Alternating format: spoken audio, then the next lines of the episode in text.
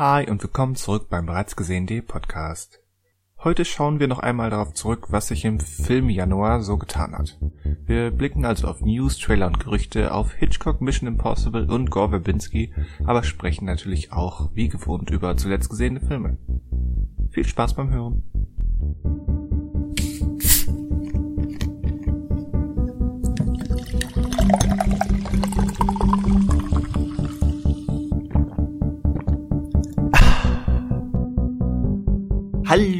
Und willkommen zum bereits gesehenen Podcast. Wir sprechen über Filme und Serien und alles, was uns sonst noch so einfällt. Mein Name ist Christian Vestus und all I need is a miracle.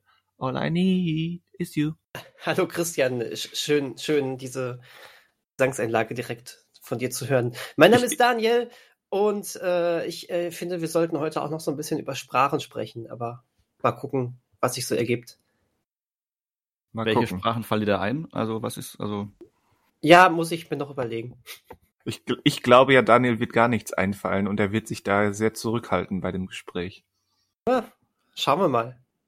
Aber naja, wenn man essen muss, muss man essen. Und also genau, ich würde mich auch noch kurz äh, ja. willkommen heißen. Hallo, wenigstens also, einer heißt dich willkommen. Ja, ja willkommen Manuel Vöhl hier im Podcast. Hallo. Und da ja Christa gerade schon einen äh, GEMA-technischen äh, Grenzfall aufgezogen hat, werfe ich mal rein. Das ist schon ein bisschen spezieller jetzt. Also die Leute sollten da jetzt den Podcast shoppen und kurz, kurz nachdenken, ob sie dieses Rätsel lösen können. Und zwar werfe ich den Songtitel We Love Each Other So Much ein. Wir lieben uns einander so sehr auf kannst, Deutsch. Kannst du das kurz ansingen, so für drei bis fünf Sekunden? Weil das Problem jetzt im Kopf ist es irgendwie so durcheinander, weil ich dann immer in einer anderen Textzeile lande. Ähm, ich, hab's, ich krieg's gerade nicht hin. Ja. Also so wir reichen das nach. Wir reichen so, so krumm und schief wie ich kriegst du das auch hin. Ja, ich, ich komme gerade nicht. Mensch. Auf.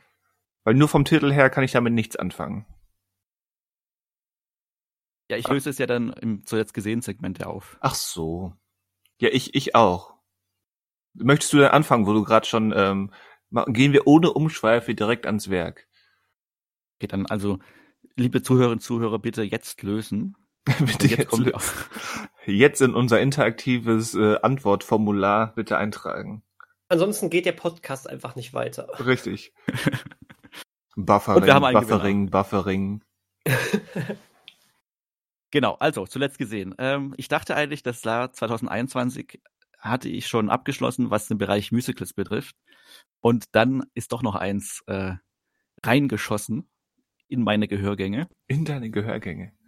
Ähm, und zwar, also hat, also hat jemand von euch eine Ahnung, welches es doch sein könnte, was man hätte verpassen können? Annette. Ja, das ist korrekte Antwort. Ich dachte, es wird ein bisschen spannender. Gut.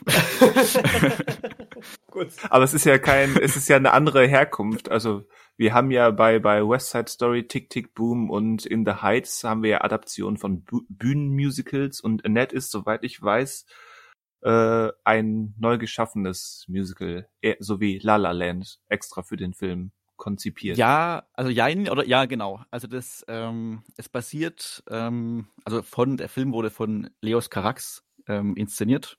Ich weiß nicht, ob der, ob du Christian kennst vielleicht was von ihm, weiß nicht, ob du auch Daniel was von ihm kennst. Der ja. hat die Liebenden von Pont Neuf gemacht. Den kenne ich. Motos. Den kenne ich. Ähm, Boy Meets Girl. Nein. Bola X und Nein. Ähm, Irgendwas mit Nacht im Deutschen. Äh, das ein zweiter Film war das. Den habe ich jetzt gerade nicht äh, auf Mo dem Schirm. Den deutschen Titel äh, Mauvais Sang. Also, genau, genau, genau, ja. Ähm, genau, ich auch. Ein, also gar nicht so mit, viele. Also mit einer sensationellen David Bowie ähm, Modern Love Szene. Stimmt, genau, für die kann, könnte man sich an den Film erinnern.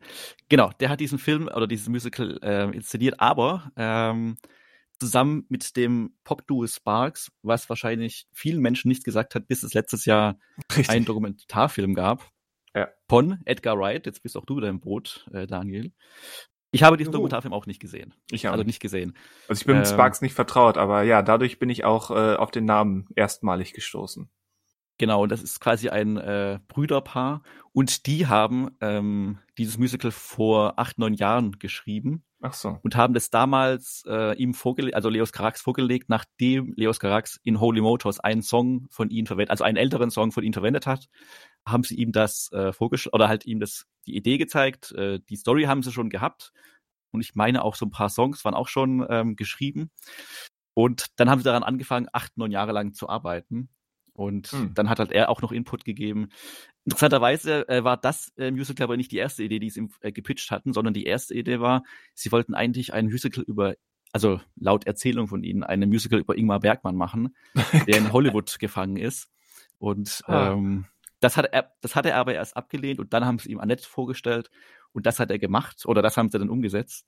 Äh, zog sich unter anderem deshalb so lange hin, äh, die Entstehung, weil äh, Haupt, also die Hauptfiguren werden gespielt von Marion Cotillard und Adam Driver. Und Adam Driver war halt die letzten Jahre auch ein bisschen beschäftigt mit Star Wars. Ähm, und das deswegen stimmt. hatte er nicht die, also hat es wohl nicht geklappt, die Termine früher oder irgendwie die Termine so zusammenzubringen, um das umzusetzen. Und um was geht es in diesem Film? Ähm, also Adam Driver spielt einen Stand-up-Comedian und Marion Cotillard eine äh, Opernsängerin. Beide sehr erfolgreich in ihrem Metier. Mhm. Die beiden kommen zusammen, lieben sich dann so much, dass sie äh, ein ähm, Kind zeugen. Die titelgebende Annette. Hm. Und wie Annette, funktioniert ähm, sowas? ja, passiert. Und äh, jetzt wird schon, also es ist äh, nicht unbedingt ein konventionelles Musical, also auch von der Geschichte her. Es ist äh, teilweise so, dass äh, wir wieder zu unserem Meta-Thema auch so ein bisschen kommen, gerade zu Beginn des Films und zum Ende des Films. Ähm, und gleichzeitig auch oftmals einfach mal so in Sprechgesang übergegangen wird. Aber es sind auch so ein paar Songs dabei, die man nicht so schnell wieder aus den Ohren bekommt. Und ähm, also ich finde den sehr, also ich kann jetzt gar nicht sagen, ob ich den jetzt besser oder schlechter finde, als jetzt zum Beispiel in The Heights, West Side Story oder Tick Tick Boom.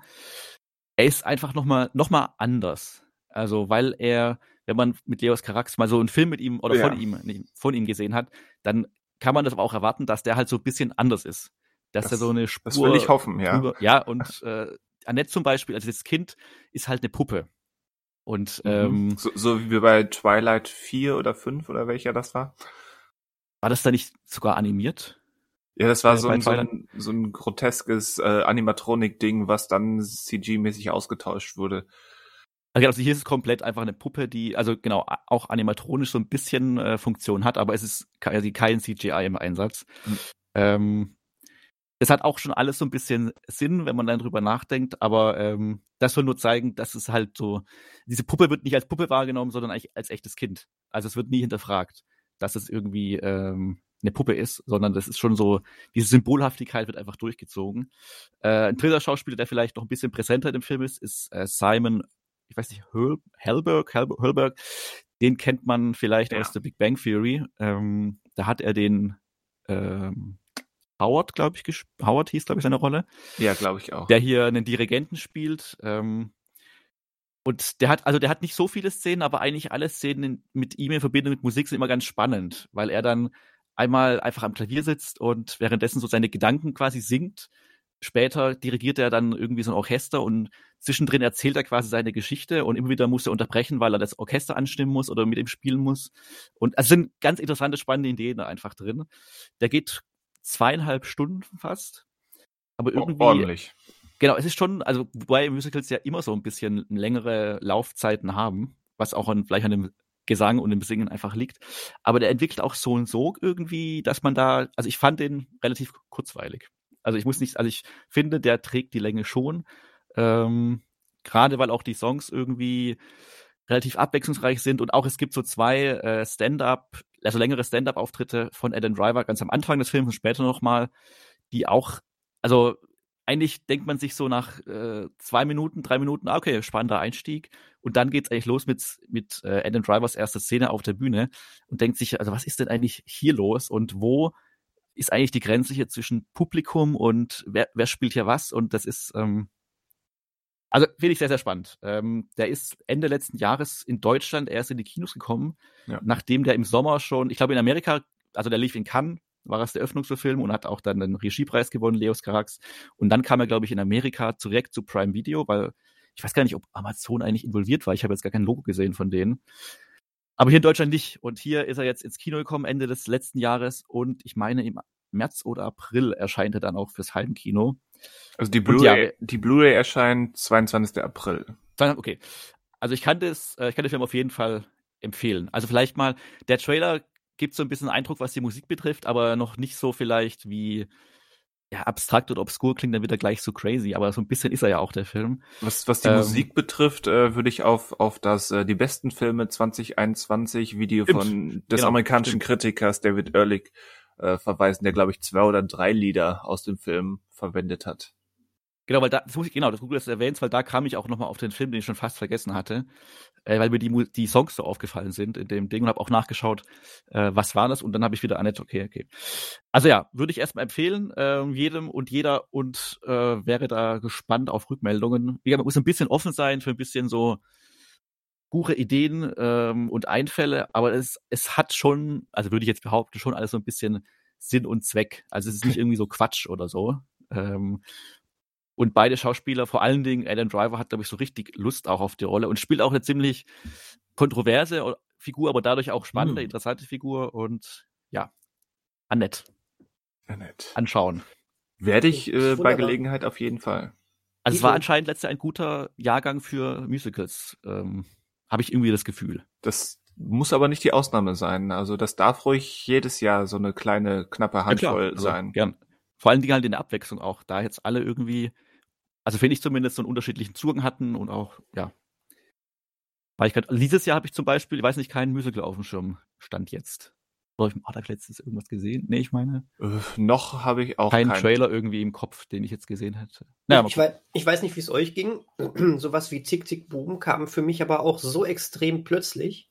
Ja, Tick Tick Boom hatte ich auch überhaupt nicht auf dem Schirm. Ne? Also, die, die, anderen beiden wusste ich auch, weil. Ja, gut, klar weil die ja schon nicht einerseits lange angekündigt wurden, weil es ein neuer Spielberg ist und weil In the Heights ja auch ein paar Mal Corona-bedingt verschoben wurde.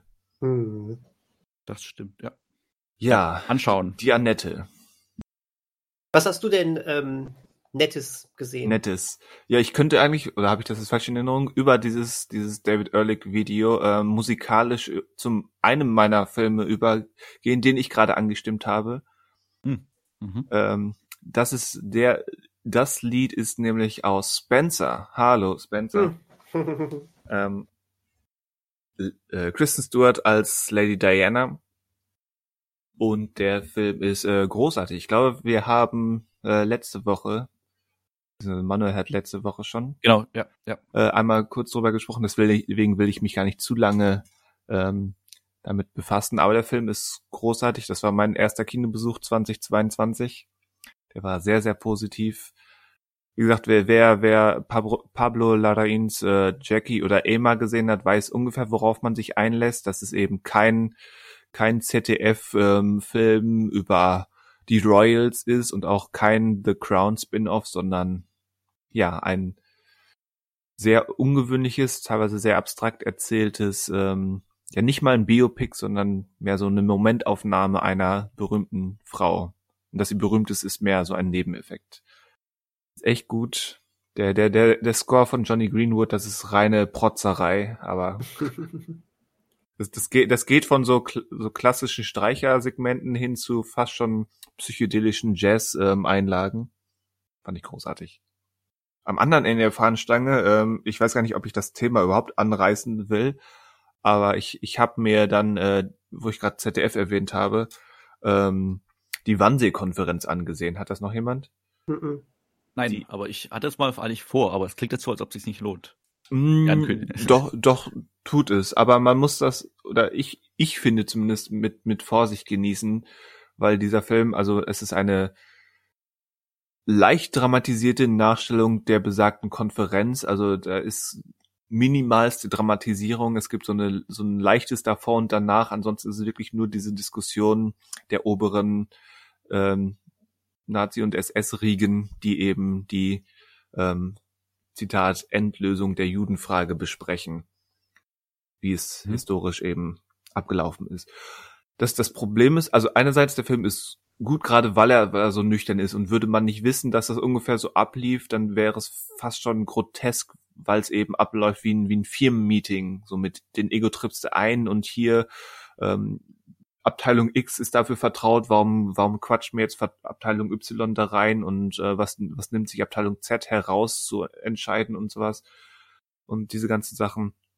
das macht der Film ziemlich gut, aber er kommt eben auch mit diesem, dieser Attitüde der, des Faktischen daher und ähm, das finde ich bei einem Film, der dann eben doch Film ist und nicht Dokumentation, immer so ein bisschen schwierig, dass der sich eben noch mehr herausstellt nach dem Motto, hier, dies ist ein historisches Dokument, wenn es das überhaupt nicht sein kann. Mhm. Also ist eine schwierige Art von Differenzierung, aber durchaus einen Blick wert, auch um dann davon ausgehend vielleicht eine kleine, einen kleinen Geschichtsexkurs zu machen. Also der Film will, wie ich es richtig verstanden habe, will selber ein geschichtliches Dokument einfach sein. So, so der, ab, der abbildet, ohne zu bewerten oder sowas. Oder einfach nur. Ja, Bewertung ist sicherlich drin, weil man das zumindest aus deutscher Sicht zumindest oder aus populärer filmischer deutscher Sicht gar nicht anders bewerten kann. Aber mhm. es ist zumindest mein Eindruck gewesen, dass der sich schon so positioniert durch dieses Nüchterne und dieses sehr, wir beschränken uns auf ungefähr auf die, auf die Dokumente, die wir haben, auf die realen historischen Dokumente, ähm, hat es diesen, diesen Ein Eindruck, dass es eben überhaupt nicht Film sein will, sondern eben mehr Dokument. Ah, okay. Aber das könnte anderen Leuten anders gehen. Ich sehe auch, dass es als historischer Spielfilm gelistet wird, was ja irgendwie, also kein Historienfilm, sondern ein historischer Spielfilm. Schon, also ich weiß nicht, ob das Zufall jetzt ist, aber diese Bezeichnung ja schon so eine ja. Herausstellung irgendwie so da, also ja, ist irgendwie. Die, die Einleitung kommt dann auch so ein, so ein Sprecher aus dem Off, der das Ganze kurz ähm, verortet und erklärt. Ähm, ja, hat schon was von eher von einer Dokumentation, die dann eben doch keine sein kann. Aber sehenswert. Und die ist, glaube ich, für die nächsten drei Jahre in der ZDF-Mediathek. Okay. Ja gut, also reinschauen wollte ich ohnehin mal, also ja. Und dann vielleicht am, am, am nochmal anderen Ende der stilistischen Fahnenstange ähm, gab es gestern ein kleines, mal wieder ein kleines Leihangebot bei Amazon Prime. Und äh, da habe ich unter anderem den neuen James Wan Kunstfilm, ähm, den wir einst Malignon nannten, ähm, gesehen. Nun, und, und äh, dieser künstlerische Name passt eventuell. Eventuell, ja. Ich weiß gar nicht, wo ich anfangen soll. Habt ihr beide gesehen? Schon? Ja, okay. wir haben okay. den beide gesehen. Okay.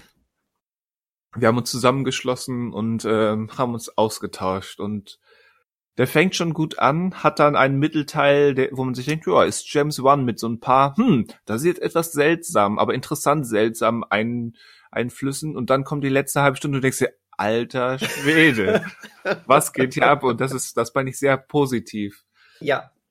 Und es geht gar nicht mehr um, gar nicht mal so sehr um die Auflösung des Twists, also Daniel, Daniel war deutlich schneller als ich, ähm, mhm. dass er auf der richtigen Fährte war würde aber sagen, dass der Twist an sich gar nicht oder die Auflösung gar nicht so absurd ist. Es ist mehr die Darstellung, was da am Ende ähm, alles vor sich geht und wie es gemacht ist und ähm, wie wie überzeugend oder glaubwürdig emotional der Film trotz all dieser ähm, abs absurd gewalttätigen und doch irgendwie kuriosen ähm, Szenen doch sein kann.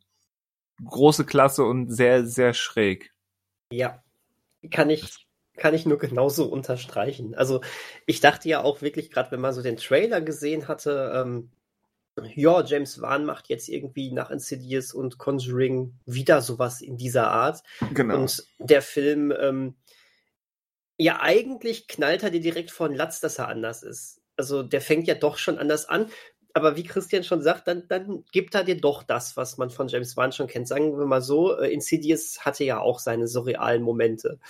Aber ja, dann, dann lässt man ihn vom, dann lässt man ihn los. Also, mein Gott, das, äh, ich hatte Christian auch direkt schon gesagt, wie, wie hat man James Wan, also wie hat er das durchbekommen? Aber klar, er hat vorher Aquaman gedreht, sagte Christian dann, ne? Das ist so ein bisschen seine, wie sagtest du das? Eine carte blanche. Ja, Mhm. So kann man die, das. Die, die hat er eingelöst, um dieses Ungetüm zu machen. Und ich meine Ungetüm im positivsten Sinne. Und natürlich ist es, glaube ich, der größte Flop, den äh, James Wan bisher hatte. Aber hm. egal. Die Leute haben doch keine Ahnung. Anschauen, echt. Das Ding ist echt gut. Ich glaube, da kamen auch die Umstände unserer Zeit aber auch ein bisschen mit hinzu. Ich weiß nicht mehr genau, wann der anlief, aber zu einer Zeit, als The Purge 4 zu einem riesigen Erfolg wurde. Okay, ich nehme alles zurück. Ja. Na gut, in Deutschland lief er ja fast gar nicht, also unter, völlig unter dem Radar, weil er ja auch in ganz vielen Kinos nur angelaufen ist, warum auch immer. Hm. War ja irgendwie sehr komisch. Also in Deutschland zumindest. Wir Ja, hätten jetzt nicht so. diesen Film zum Gewinn, also um Topfilm gemacht, die Einspielergebnisse aus Deutschland, aber weiß nicht, wie es in anderen Ländern ablief. Aber egal, also das Ding äh, lohnt, lohnt sich. Also Hut ab davor. Ja. Hut ab. Übrigens auch äh, audiovisuell ziemlich stark, fand ich. Ähm, Gerade der Score hatte, hatte was. Da war zum Beispiel, ähm, also wenn, wenn ihr jetzt vorhin schon solche, solche äh, lustigen kleinen äh, Songtitel genannt habt, dann nenne ich einfach mal Where is my mind? Ja. Ähm, wunderbare Version davon. Fight Club hat Konkurrenz. Oh ja, Ja, ich habe mir auch gesichert für 99 Cent. Ähm, bin natürlich jetzt gespannt äh, nach euren positiven Eindrücken. Also noch mehr gespannt auf diesen Ja. Film. Ich glaube, das Für alle Negativste, Zuhörer Zuhörer, es ist zu spät. Heute ist, äh, es war am Wochenende 99 Cent. ja, das Ja. stimmt.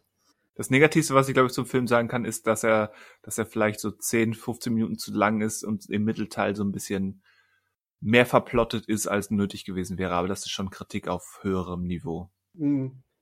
Aber das Also- war ja auch bei äh, Conjuring 2 war ja auch schon für einen Horrorfilm äh, lang.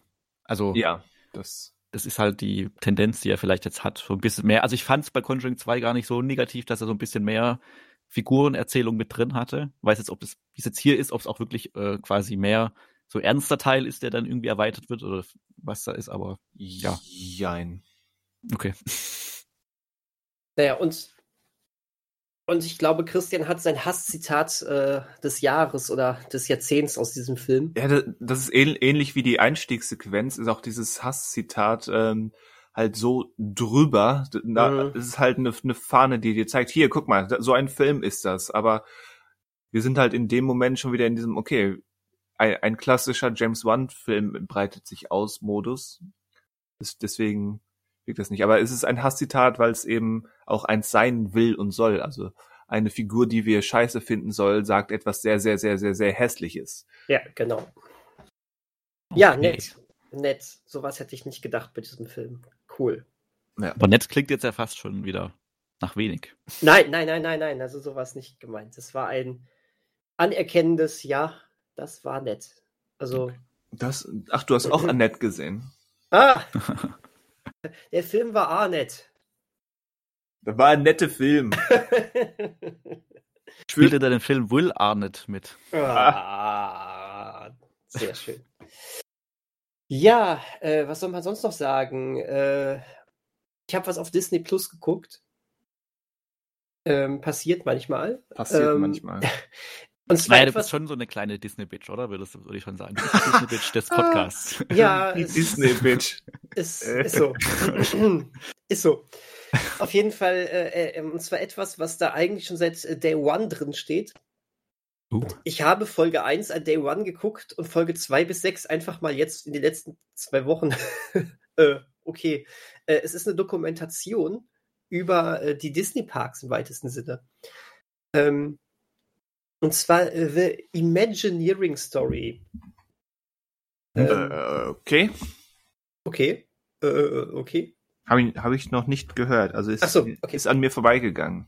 Ähm, und zwar ähm, ist es an sich ein Hohelied auf die Leute dahinter, auf die, die äh, die kreative und äh, technische äh, Arbeit machen, die Imagineers, äh, Imagineers heißen sie, glaube ich. Ähm, und ähm, ja, fand ich, also ich, ich als ähm, kleiner Freizeitpark-Fan fand das natürlich wahnsinnig spannend. Äh, die Dokumentation deckt in sechs roundabout einstündigen Folgen ähm, eigentlich so die gesamte Zeitspanne ab von der Idee des ersten Disney-Parks von Walt Disney höchstpersönlich eben ja bis zu bis zur Zeit 2018 2019 ähm, wie gesagt ist äh, von ist wirklich Tag eins drin gewesen äh, von vom amerikanischen Disney Plus Release.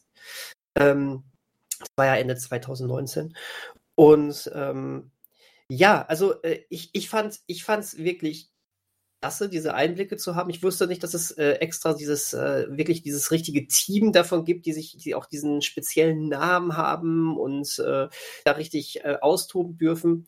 Die haben einen Und- speziellen Namen. Imagineers halt, ne? Das ist ja, äh, sowas ich, gibt's. Ich dachte, das wäre eine Band. Ach so! Ja, vielleicht. Ja, aber so Vielleicht heißen die schon immer dort. Also das ist quasi so ein Disney-Titel für die Leute. Ja, genau. Okay. Wobei, wobei ich glaube tatsächlich, äh, irgendwann, irgendwann wurden, wurden sie sogar ganz offiziell dann so umbenannt. Ich weiß jetzt gerade gar nicht, ob das von Anfang an schon so war. Ich glaube nicht. Aber natürlich heißt die, die Doku dann ja auch so. Das heißt ja nicht die Leute, die dann ab einem bestimmten Zeitpunkt Imagineers hießen, sondern so. Ähm, also, wir müssen uns natürlich über eine Sache klar sein. Es ist, ähm, es ist eine Dokumentation über die Disney Parks von Disney auf Disney Plus. Ja. Ähm, genau. Ähm, dahingehend fand ich es ähm, interessant, dass auch Rückschläge nicht ausgelassen worden sind. Ähm, ich habe nämlich mit etwas komplett Unkritischem gerechnet, ähm, wo alles, was sie angepackt haben, zu Gold geworden ist und es keine Rückschläge gab und was weiß ich. Das war nicht so tatsächlich. Äh, sie hat, da wurde, also auch in den Interviews mit den Verantwortlichen, die immer daran beteiligt waren, ähm, die, die haben auch schon gesagt, nee, also das ist einfach mal nichts geworden. Ähm, hier in dem Moment ging es plötzlich nur noch um Geld. Es ging nicht mehr um die künstlerische Vision. Hm. Ähm, deswegen ist das, dieser Park einfach auch nicht so gut geworden. Hier hatten wir viel zu wenig Zeit und sowas. Das sagen die schon wirklich äh, sehr unverblümt und der, äh, das, das, das fand ich ganz spannend. Also ähm, die erste Folge endet zum Beispiel mit der er endet mit dem Tod von Walt Disney, ähm, was dann dazu führte, dass erstmal so, so eine komplette Orientierungslosigkeit herrschte und die ähm, ähm, eigene Kreativ Kreativität dadurch gehemmt war, dass immer die Frage war, was würde Walt eigentlich tun? Ja. So in dieser Art. Also das war auch wirklich spannend. Ähm, und dann kam Folge 5 und 6. Oh. Also auch da bleiben diese spannenden Momente total da, gerade was den technischen Fortschritt anbelangte, was die da alles äh, gezaubert haben, Hammer, ne? Also wirklich total krass. Aber auf einmal hörte diese kritische, also ja, also für dafür, dass es eine Disney-Produktion über Disney Parks war, ähm, diese dann doch irgendwie ähm, etwas auch ähm, sachliche, äh, objektivere Sicht hörte auf einmal auf und auf einmal war alles gut. Warum? Weil auf einmal die Ära von Bob Iger begann. Ja. Ähm, Das, davon habe ich gehört. aha, und ich, da, ich dachte mir nämlich auch bis, also Bob Iger, der zu dem Zeitpunkt ja auch wirklich noch CEO war. Ich glaube, er war es ja bis Anfang 2020, ne? Und ähm, ich dachte schon so, boah, Michael Eisner hier kommt gerade kommt gerade am Ende seiner seines Schaffens hier gar, gar nicht so gut weg. Auf einmal äh, ist es wirklich so in der Art, äh, ja, weil, weil er die falsche Entscheidung getroffen hat, war jetzt äh, der Park irgendwie nur noch äh, so und so, war doch der andere Park nur noch so und so. Ähm, alles nicht mehr so, so, so klasse, hier sind falsche Entscheidungen getroffen worden. Punkt. Und dann kam Bob Iger.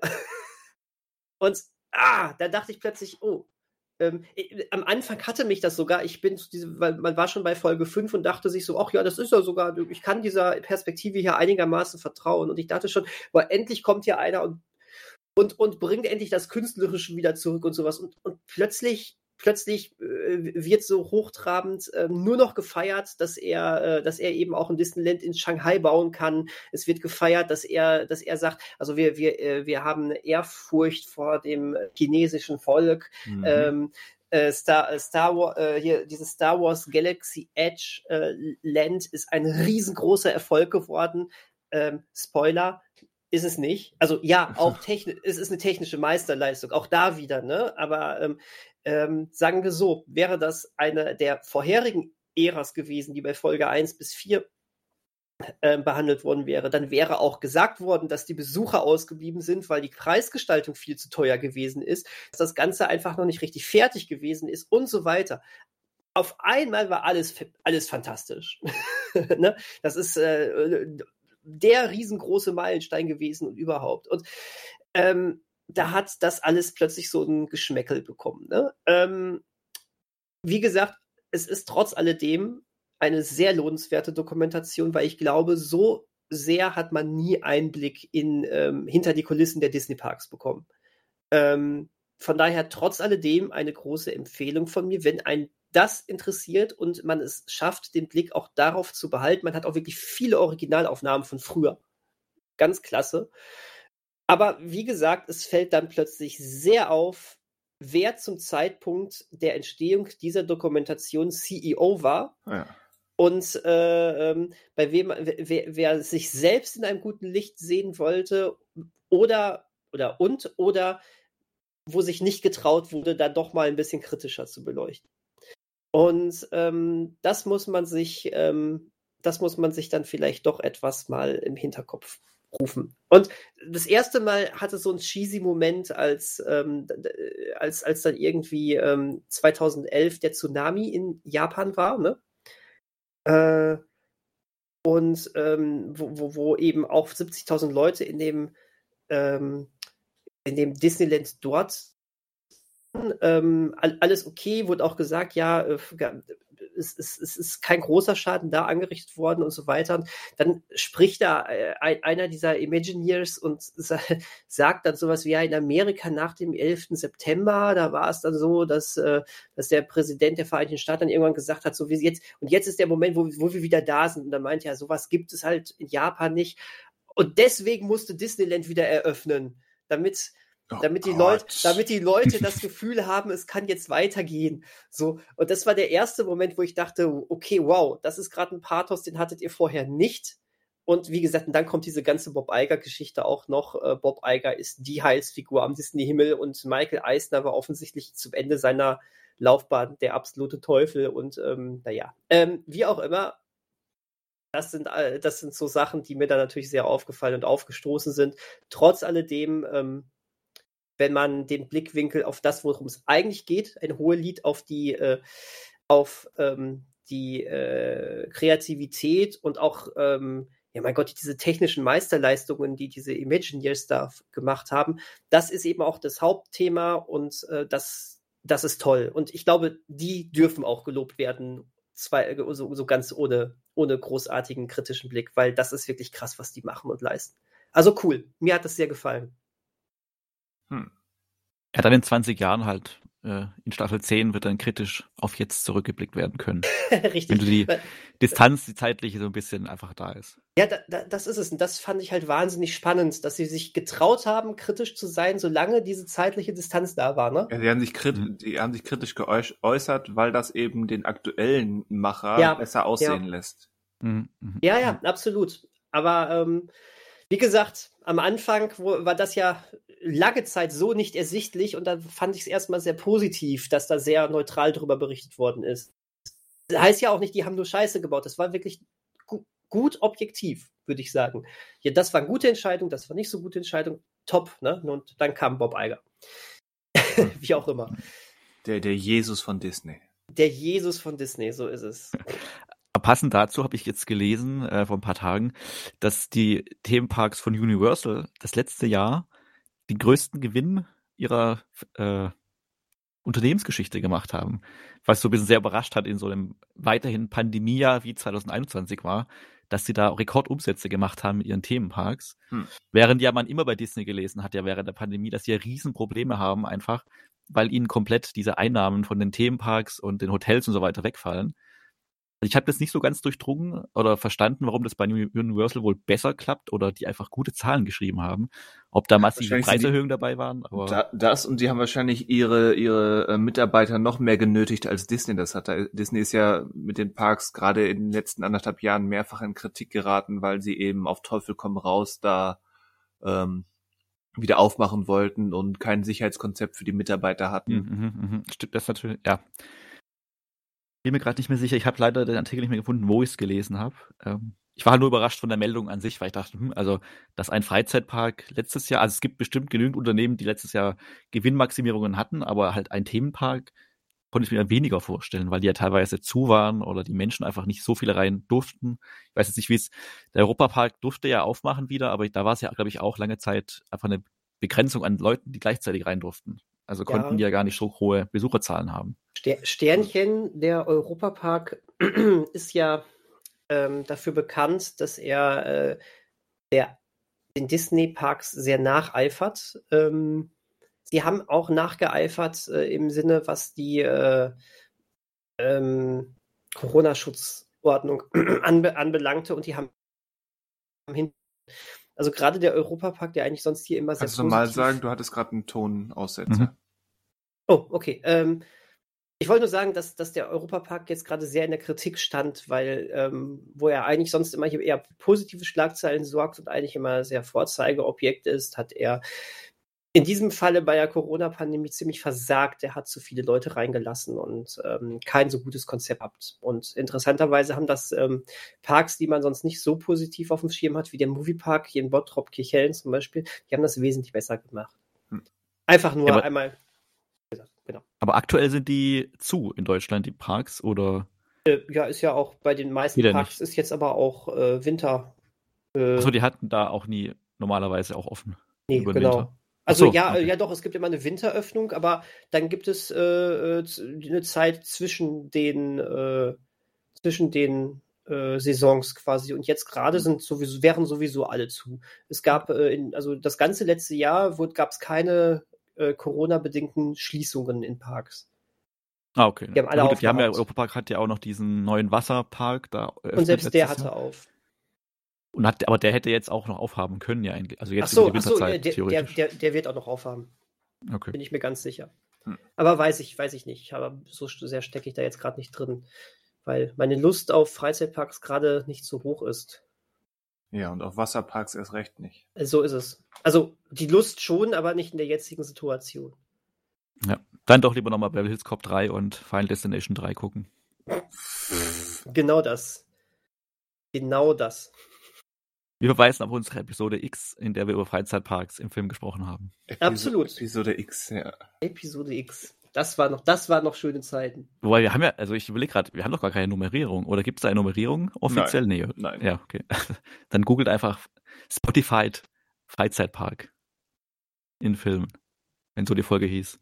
Und gebt uns verdammt nochmal fünf Sterne. Sp Spotified Freizeitparks? Ich glaube, damit kommt man nicht weit. Ich wollte jetzt nicht googeln sagen. Ach, so Sucht- meintest du das sucht- jetzt? Ja. Ach. Ich dachte, Spotify wäre jetzt schon ein Teil des Suchwortes. Könnte ich ja so etablieren, wenn ich möchte, aber Mhm. ich schaue mal gerade live. Ich gebe Freizeitpark in Spotify ein. Wir tauchen nicht auf. Okay, Freizeitpark und Film. Hier, hier. Ah. Ja, wenn man Freizeitpark und Film bei Spotify eingibt, ist die bei mir, das ist natürlich wieder, weiß nicht, wie das immer so ist, bei mir ist das der dritte Suchtreffer, ist dann im Korkenzieher Looping Filme in Freizeitparks, Teil 2 sogar schon. Ha. Aber das ist gut, aber wer Teil 2 findet, der Wenn man ja weiter runterscrollt, 1 kommt auch jetzt geht's rund. Freizeitparks und Film Teil 1. Geil. Also machen wir gerade Werbung für uns selbst. Ja. Das ist cool. Das, ich meine, das hat den äh, ganz großen Nachteil, dass auch nur Leute, die uns sowieso schon hören, dann auf uns aufmerksam werden. Aber generell ist das eine wunderbare Idee. Also man sollte einfach auch in seiner Bubble bleiben. Das Ja. gehört auch manchmal, in, manchmal zum Konzept. Wer uns jetzt erst entdeckt, der, der kann beruhigt sein oder erfreut sein zu wissen, dass wir einen riesengroßen Backkatalog haben. Genauso ist das. Und, und davon ab, äh, man sollte ja auch manchmal genießen, einfach so ein bisschen unter dem Radar unterwegs zu sein. Das heißt, wenn es alle anderen, wenn alle anderen bombardiert werden, dann wird es uns noch weitergeben. Okay. Ja. Aber ab, absolut apropos, äh, wir sprechen ja jetzt, ich meine, auch wenn es irgendwie reizvoll wäre, einen bereits gesehenen Podcast über bereits gesehenen Podcasts aufzunehmen, ist das, glaube ich, nicht unser heutiges Thema, oder? Aber Das wäre das wär ein guter Ansatz für unsere, unser Meta-Thema gewesen. Ja, falls wir nochmal Meta werden, dann Wir hören alte wir Episoden und reagieren darauf. sehr, sehr schön. Guter Plan. Ja, was wolltest du sagen, Daniel? Ich wollte euch nur fragen, worüber wir heute reden. Ach so, du weißt das gar nicht. Ich weiß das gar nicht. Ich, ich, Hast du nicht das Memo bekommen? nö, ich logge mich einfach immer nur ein und äh, reagiere dann auf irgendwas, was ihr sagt. Ach so. Ja, Tanz, Daniel, tanz. Tanz, genau, tu es. Mache ich gerade. Und stell Mach es ich doch online. schon die Ga- ganze Zeit. Ganz bestimmt nicht. Gut. Hashtag Doubt. Doubt it. Ja. Ja, wir sprechen ein bisschen, äh, was so die letzten vier Wochen in, in der Filmwelt passiert ist, wie wir es jedes Mal am Ende eines Monats tun und stellen wie fast jedes Mal fest, hm, irgendwie so die ganz großen Ankündigungen passieren nicht. Wie, woran, woran liegt das? Irgendwie, es werden ja immer wieder neue Filme und Serien gedreht, die wir auch angekündigt werden und jedes Mal stehen wir da am Ende des Monats, denken sich, denken uns, hm, irgendwie war das, ja, so ein paar Kleinigkeiten, ein paar neue Trailer, aber so die, die ganz große, wow, das wird gemacht, Ankündigung, war jetzt nicht dabei. Aber was war denn für euch so die letzte große Ankündigung, wo ihr dieses Gefühl hattet, wow, das wird gemacht? Ja, ein, neuer, ein neuer Ghostbusters wird gedreht. Nein, Quatsch. Ich weiß es nicht. Keine Ahnung. Vielleicht ist man ja auch mit, mittlerweile so ein bisschen abgestumpft. Und wenn man jetzt so äh, den anderen sagt, guck mal hier, das und das ist passiert, ist aber nicht so der Rede wert. Und die, die Zuhörer denken sich dann so, was? Laber nicht, das ist voll geil. Ich glaube auch, dass, dass, dass, wir, wir sind da näher, näher an den Quellen und sind als Filminteressierte und ähm, kriegen dann viel früher schon mit. Ich benutze mal einen ganz aufgeladenen Begriff und spreche von Trickle-Down-News, die eben schon viel, viel früher in ersten Andeutungen oder Gerüchten eingestreut werden über Social Media, als vielleicht könnte, hätte, wäre, wäre, wäre, könnte, sollte und so weiter angekündigt werden. Und wenn dann die wirkliche Ankündigung kommt, dann ist es so, ja, so, das hatte sich schon angedeutet. Passt, passt ins Bild. Next, Fragezeichen. Weswegen vielleicht ja. für uns ähm, dieser Eindruck entsteht, dass ja nichts Besonderes. Das stimmt, ja. Das während, stimmt während jemand, der einmal im Jahr ins Kino geht und ähm, höchstens ein Streaming-Portal vielleicht mal so ansatzweise genutzt hat, äh, der fällt dann gleich aus dem Fenster, wenn er, wenn er oder sie hört, wie, das wird gemacht? Ja, eigentlich wäre das schon ganz cool, so im Kino zu sitzen unterm Stein gewohnt zu haben das ganze Jahr und dann so einen Trailer zu sehen von einem Film, den man nicht wusste, dass der gemacht, also schon ja. gemacht wurde, gedreht wurde und dann als die, der Trailer ist quasi die erste Ankündigung davon. Das ist natürlich. Ich weiß nicht, ob ich das erzählt hatte, aber mein mein mein Kumpel ähm, ist großer Dune-Fan und ich glaube, als der erste Trailer rauskam zum Denis Villeneuve Dune, mhm. den habe ich ihm geschickt und da hieß es, wie, da kommt ein neuer Film? Hm. Krass, als Fan ist es natürlich dann. Ja. ja. Was ist das denn für ein Fan? Er ist halt Fan der Bücher und des David Lynch-Films. Aber er ist nicht so der, der Filmfanatiker, der dann schon vorab ähm, sich informiert. Aber hat er denn den Film gemocht, die Neuverfilmung?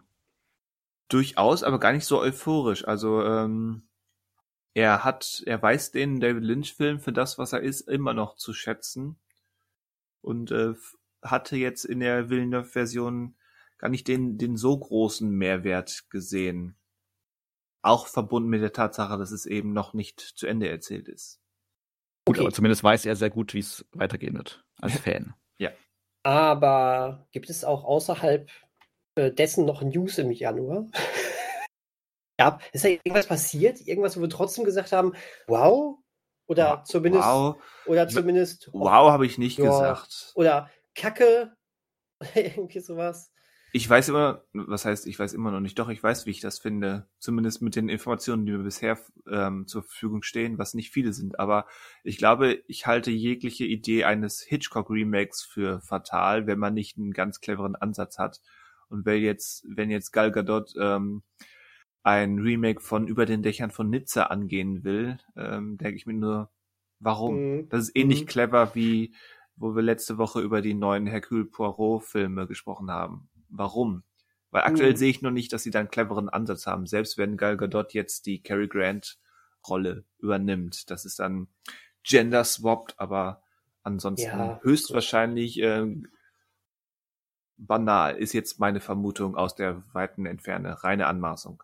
Ja, was mhm. ich immer ganz spannend finde bei sowas, ähm, es liegt so daran, ich habe letzt in der Lauf, im Laufe der Woche einen Podcast gehört, der sich mit der Karriere von äh, Peter Bogdanovich beschäftigt hat mhm. und hat da so ein bisschen großer, geschaut. Gro übrigens großer äh, New Hollywood ähm, Ära Regisseur, einfach für die Zuhörer. Genau, der ist ja Anfang diesen Jahres gestorben, wobei der Podcast mhm. von vor zwei Jahren ist. Da wurde längere Interviews mit ihm geführt und er hat dann halt über seine Karriere erzählt und alles. Und er hat ja auch viele andere Regisseure damals interviewt und äh, quasi von denen gelernt, indem er sie interviewt hat. Und ist selber ja dann auch ein sehr wichtiger Regisseur geworden. Und ähm, ich habe von ihm, glaube ich, ähm, glaube ich, selber gar nichts auf DVD oder Blu-ray und habe mal geschaut, was es von ihm so gibt.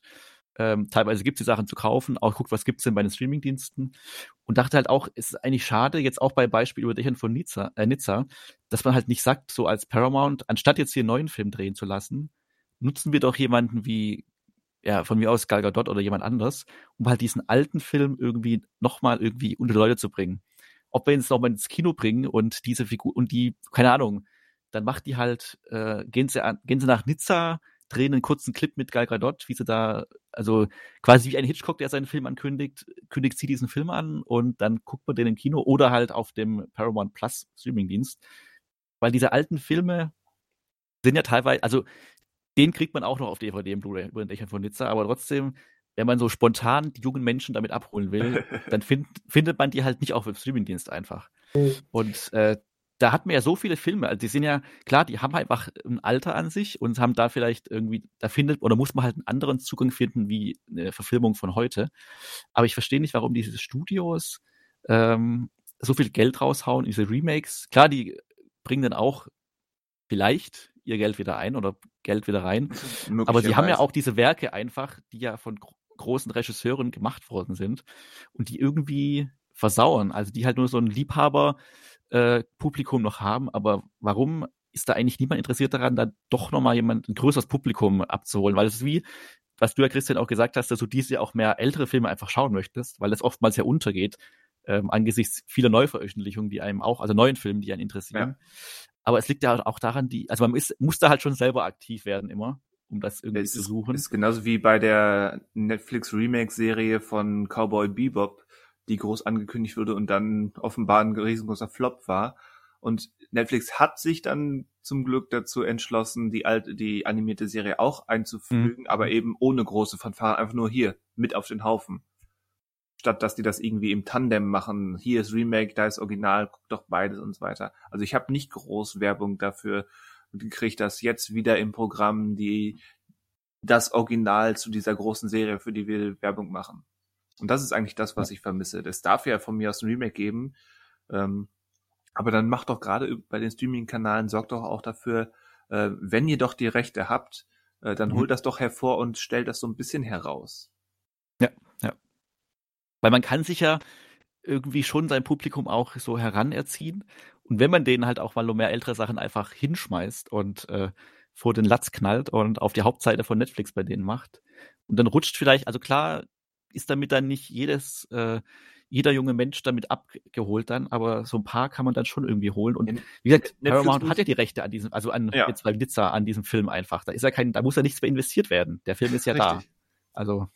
Ich weiß nicht, ob, ob Paramount mittlerweile auch so eine, so eine Top Ten hat. Ähm, Prime Video hat sich ja jetzt auch dazu entschlossen, sowas zu haben. Und sind wir ehrlich, dass die können da hinschreiben, was sie wollen, was gerade in der Top Ten ist. Da ist, das ist ja keine objektive Liste.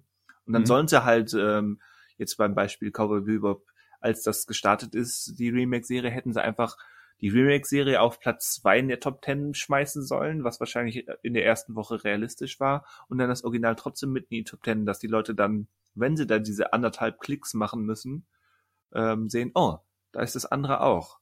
Weil diese Top Ten hat, glaube ich, tatsächlich einen Werbeeffekt für, für Leute, die durch Netflix scrollen. Und damit wäre zumindest schon ein bisschen was getan.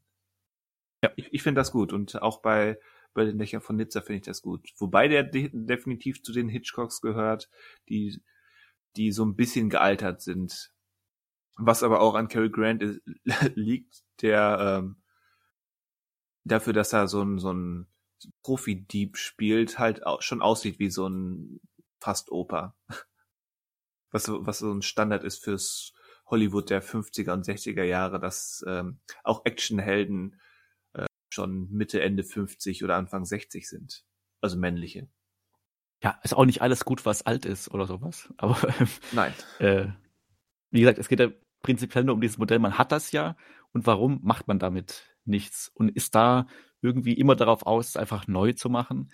Und ich habe halt jetzt, also ich weiß jetzt nicht, wir wissen ja alle nicht, wie dieser Film mit Gal Gadot aussehen wird am Ende äh, oder, oder gut wird. Aber mir scheint, also zumindest, dass da jetzt auch kein neuer Kniff oder keine neue Idee da ist, außer halt diesen Gender Swap zu machen, der ja auch völlig okay ist.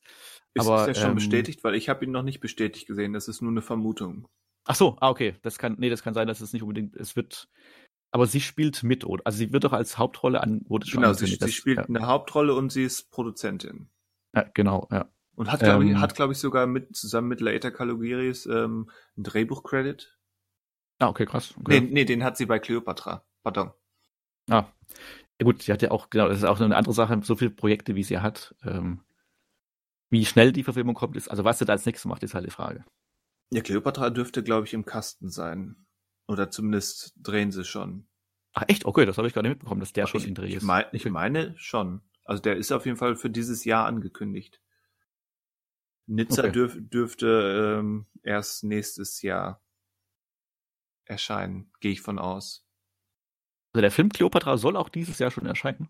Bin ich jetzt falsch informiert und erzähle Blödsinn? Nee, oder bin ich, nee, kann schon sein. Ich habe den nur gar nicht, also ich hatte den irgendwie auf dem Schirm, dass der schon in Planung ist, aber dass der auch schon in Dreh ist und also so fortgeschritten ist, ähm, wusste ich gar nicht. Also kann ja gut sein. Also, weil ich ihn auch in keinen Ankündigungen zu Filmen, die diese erscheinen, irgendwie gesehen habe, aber Ja, vielleicht erzähle ich jetzt Blödsinn.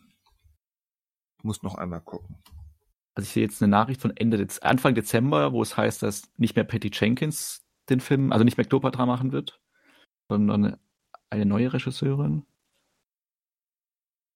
Äh, Apropos Sachen, die schon lange in der, äh, äh, die schon lange rumliegen und die neu gemacht werden und überhaupt. Ähm, ich möchte euch jetzt nicht in eurem Gal Gadot-Fieber stören, aber möchte trotzdem einmal weitergehen. Ja, Ähm, darf ich nur zwischenschmeißen, dass ich wahrscheinlich Ja. wirklich Blödsinn erzählt habe und die noch in der Vorproduktion von Cleopatra sind. okay. Und die Regisseurin von Falcon and the Winter Soldier ist jetzt äh, Carrie Skockland. Äh, soll den jetzt inszenieren. Ja. So, jetzt, Daniel, bitte. Was würdet ihr dazu sagen, wenn es doch noch ein Hellboy 3 geben würde? Äh, Also unter, meinst- welch, unter welchen Umständen von wem? Guillermo del Toro, Ron Perlman, das ganze alte Team. Hm, dann bin ich interessiert. Jetzt kommt wahrscheinlich der Asterisk, der sagt animiert. Nee, nein, also nein, also es ist ähm, schlicht und einfach, es ist wieder ins Gespräch gekommen. ähm, Ron Perlman äh, sagt äh, mal wieder, ähm, äh, Ja, gut. tr- Ja, trotz, weiter. trotz, Re trotz Reboot oder sonst irgendetwas, äh, äh, ähm, wir sollten das machen. Was sagt er? Äh, ähm, ich äh, bin verdammte 71 Jahre alt, aber wir schulden es den Fans und wir sollten es ihnen geben. Ähm, ja, gut, das war die News. Also, Nein, ich fände es einfach spannend. Äh, äh, alle haben gedacht, äh, mit äh, diesem ähm, Reboot, ähm, was wovon keiner mehr redet, was auch und das auch vollkommen zu Recht, ähm, hätte sich das jetzt sowieso alles erledigt, aber offensichtlich äh, scheint das immer noch zu arbeiten bei einigen Leuten und äh, ähm, ja, interessant. Ich würde ihn übrigens gerne noch gucken, muss ich ganz ehrlich sagen. Ähm, ich fand Wenn er Hellboy- gemacht wird, würde ich ihn auch gerne gucken. Auch wenn ich, ich mag insbesondere den zweiten Hellboy, aber, Ja. insbesondere der zweite, ganz genau. Aber ähm, ist jetzt nicht so, dass ich das uns oder dass ich denke, da ist uns ein Meisterwerk entgangen. Nee, aber es ist, es ist so schade, wenn man sich Hellboy 2 anguckt und da so wunderbare Anspielungen auf das, was im dritten Teil kommen würde, kommen und es läuft, es kommt dann einfach nicht. Stattdessen hast du dann diesen bekackten Hellboy irgendwas, der, der, über, der, der auf allen Ebenen Nummern schlechter ist, nur eben tausendmal brutaler. Ah, habt ihr den eigentlich gesehen? Mhm. Ja, hab ich. Ja, okay. Gebt ihr mir recht? Der war ziemlich käsig, ja. ja, gut, danke. Der hat, der hatte eine interessante Szene, die aber ähm, ja so eine Mischung aus Attack on Titan trifft Silent Hill mit ein bisschen eben Hellboy erinnert. Äh, Und das sind dann drei Minuten, die irgendwie, hm, interessant. Und dann war's das schon wieder. Und der, Ja, und der, ja. Und der Rest ist, äh, kann sich nicht entscheiden, in welche Richtung es will. Ja, hat, hat mich auch nicht abgeholt. Okay, gut, da bin ich, da bin ich beruhigt. Nicht, dass hier irgendwie der äh, Guillermo del Toro Fanboy bei mir, bei mir durchkommt und, und sagt, äh, ist eh alles schlecht, wenn es nicht von, von ihm und mit Ron Perlman ist, aber ich glaube, naja, Aber ich glaube da jetzt nicht wirklich daran, dass der noch, also nur Nein, weil es von Pollmann jetzt erzählt, wird da jetzt nichts mehr passieren oder wird erstmal nichts passieren, weil der sollte ja auch, müsste ja auch ein bisschen größeres Budget haben als die ersten beiden und auch die man spricht von schon nicht- 150 Millionen. Genau, und, und Guillermo del Toro hat ja auch immer so zehn Projekte am Laufen, Mhm. von denen dann neun nie kommen und das zehnte vielleicht. Und dass dann das, also er ist Klar, also aber jetzt 71, also Harrison Ford ist ja auch schon älter, aber also Ron Perlman wird ja auch nicht jünger und er erzählt jetzt halt wahrscheinlich einfach, um das nochmal ins Gespräch zu bringen. Aber es gibt ja überhaupt keinen Anhaltspunkt bisher. Also Nein. Da, da finde ich die Aussicht, dass sich beim The Mountains of Madness mindestens genauso viel widerregt, ähm, eigentlich interessanter. Hm, okay. stimmt, da finde ich es auch wahrscheinlicher, dass es dann vielleicht eher da in die Richtung geht. Auch noch mit Del Toro? Ja. Oh, cool. Ich meine, die Sache ist aber die, ähm, dadurch, dass wir die ganzen Streaming-Dienste jetzt haben, ähm, die äh, gerade Netflix äh, haut natürlich auch äh, Murks raus, so viel Murks, aber da ist da ja trotzdem immer was Gutes dabei oder zumindest was Interessantes. Und das ist immerhin noch auch ein Finanzgeber, den man früher vor zehn Jahren noch nicht hatte. Und sowas wie Mountain of Madness oder auch sogar ein Hellboy 3 könnte ich mir als Streaming-Projekt durchaus richtig gut Also, vorstellen. also das war bei Mountains of Madness der Punkt, dass, dass Ja. Net Netflix interessiert war an einem, wie, wie es glaube ich hieß, an einem etwas ähm, schrägerem, dafür etwas kleineren Mountains of Madness. Also nicht die 150 Millionen, die damals, ähm, als es noch mit James Cameron und Tom Cruise im Gespräch war, sondern vielleicht so ein 50 Millionen Projekt. Was glaube ich, so wie ich die Geschichte, also die Vorlage in Erinnerung habe, ähm, gar nicht mal so schlecht ist. Nö, absolut. Aber äh, Guillermo del Toro hat ja jetzt auch seine Verbindungen zu Netflix, denn es kam ein neuer Teaser oder ein erster Teaser raus von seinem Pinocchio, den Das- er ja für. Netflix gemacht hat. Der ist noch relativ nichtssagend, aber man hat einen kleinen Einblick auf diesen Stop-Motion-Stil, den dieser Film haben wird, weil du siehst ja hier die Grille, ne? Die erzählt dann ein bisschen Jiminy Cricket gesprochen von Ewan McGregor, glaube ich. was. Mhm, ich glaube auch. Mhm. Und ähm, also da, da, ne, gerade bei Guillermo del Toro, wenn es die Projekte, bei denen er selbst Regie führt, betrifft, hast du natürlich schon das Gefühl, ähm, nein, nicht nur das Gefühl, also man weiß nie so richtig, kommt dann das jetzt auch wirklich, weil, wie du schon gerade gesagt hast, Christian, er hat immer so zehn Projekte Manuel gleichzeitig war das. Laufen. Einer von euch beiden hat es gesagt. ähm, Credit where credit is due, wie es heißt. und ähm, aber äh, jetzt, jetzt ist tatsächlich, äh, jetzt, jetzt sind mal wirklich zwei Sachen, die auch wirklich definitiv das Licht der Welt erblickt haben mit äh, Nightmare Alley, der aktuell im Kino läuft ähm, und wahrscheinlich auch bald auf Disney Plus zu sehen ist und dann eben auf Netflix ähm, äh, seiner Pinocchio-Variante. Habe ich das richtig verstanden, dass hier die, äh, die lustige äh, Grille im Herzen von, von Pinocchio lebt? In seiner Version? Sowas war das, ja. Ja, Irgendwie krass, sowas habe ich auch, ja. ja. Krass. Spannend. Hat, hatte ich das schon mal im Podcast angesprochen? Ich finde ja zumindest in der Disney-Version ist Jiminy Cricket eine der nutzlosesten Figuren der Animationsgeschichte. Ich habe es leider nicht mehr so gut im, Oha. im Kopf. Also kann ich dir nicht widersprechen. Ich kann dir aber auch nicht zustimmen. Tut mir leid. Also der, ich mag, ich mag die Disney-Version, aber Jiminy Cricket ist an allem schuld und kriegt am Ende trotzdem den, den großen Orden, weil er ein toller Held ist. Und das ist, damit komme ich nicht klar. Aber jetzt reden wir mal von, von ähm, Heldenfiguren, die keinen Einfluss auf die eigentliche Handlung des Films haben. Kommst du jetzt mit dem Big Bang Theory Argument bezüglich Indiana Jones? Es ist, das, das Geile dabei ist, dass ich diese Folge von Big Bang Theory nicht kannte, weil ich gucke so gut wie kein Big Bang Theory, äh, weil es einfach eine schlechte Serie ist. Aber Woher weißt du das, wenn du es nie geguckt hast? Ding, ding, ding, ding, ein ding. bisschen habe ein, ein bisschen habe ich schon geguckt. Ähm, Ich vor zehn Jahren auch. aber äh, ich, als, als ich vor ein paar Monaten Indiana Jones geguckt habe, da ist mir das das erste Mal selber so ein bisschen aufgefallen. Ich so, Moment, ähm, wie, das wäre jetzt sowieso auch passiert. Hm. Und dann habe ich, hab ich mal gegoogelt und bin auf diese Big Bang Theory Folge aufmerksam geworden. Ähm, es stimmt natürlich nicht in diesem extremen Maße, aber da ist auch durchaus was dran. das ist eigentlich ganz witzig. Aber egal. Ähm, so viel dazu. Hat jetzt nichts mit unseren News zu tun. Indiana Jones ist trotzdem ein verdammtes Meisterwerk.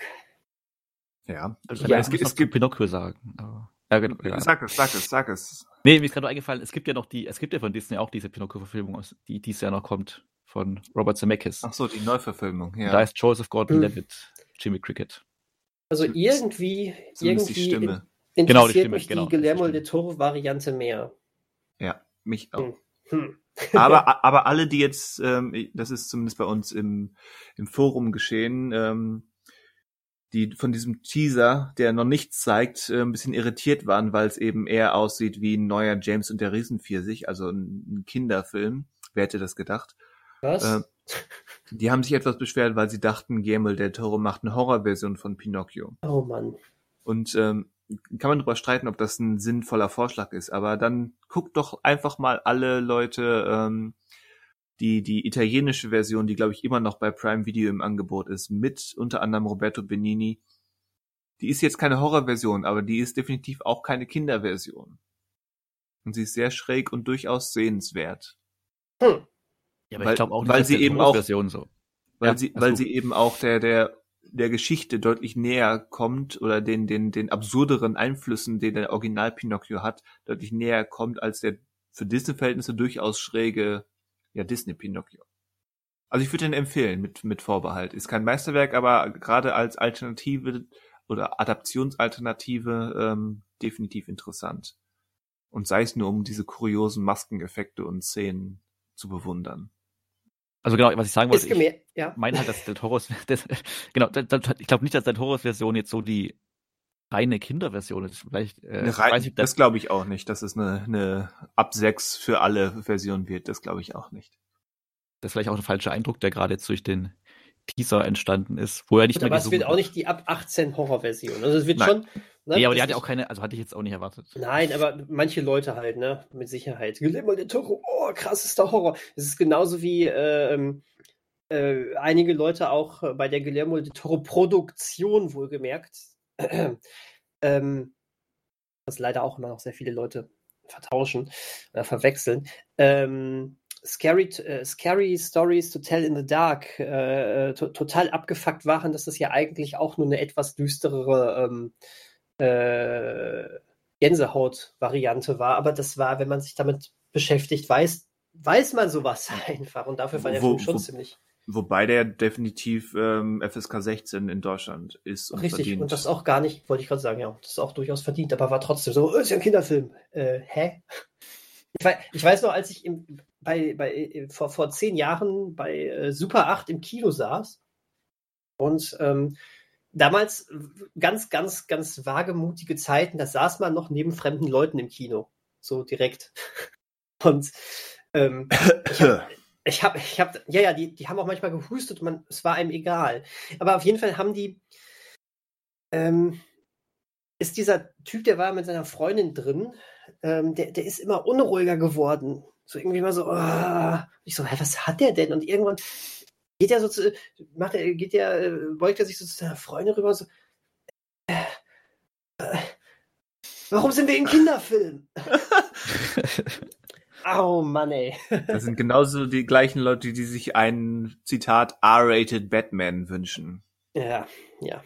Weil sie irgendwie kognitiv nicht in der Lage sind, äh, mit sich im Reinen zu sein, Freude an einem Film zu haben, den auch Sechsjährige oder Zehnjährige oder Zwölfjährige gucken könnten. Mhm. Weil das geht ja nicht. Nee. Kratzt, das kratzt an ihrer Street Cred. Ja, irgendwie sowas. Naja, wie auch immer. Ich glaube, ich glaube, sowas ist, ähm, ist dem neuen Ghostbusters dann auch bei einigen Leuten zum Verhängnis geworden. Was, Kinder, da gehe ich nicht rein.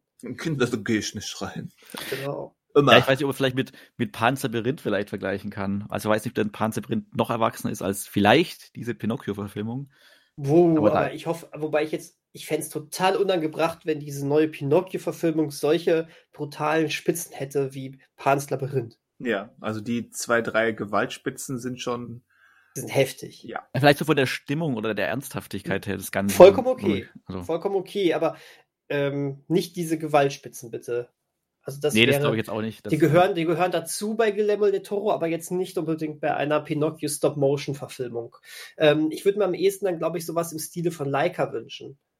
Das einfach ähm, voll atmosphärisch ist.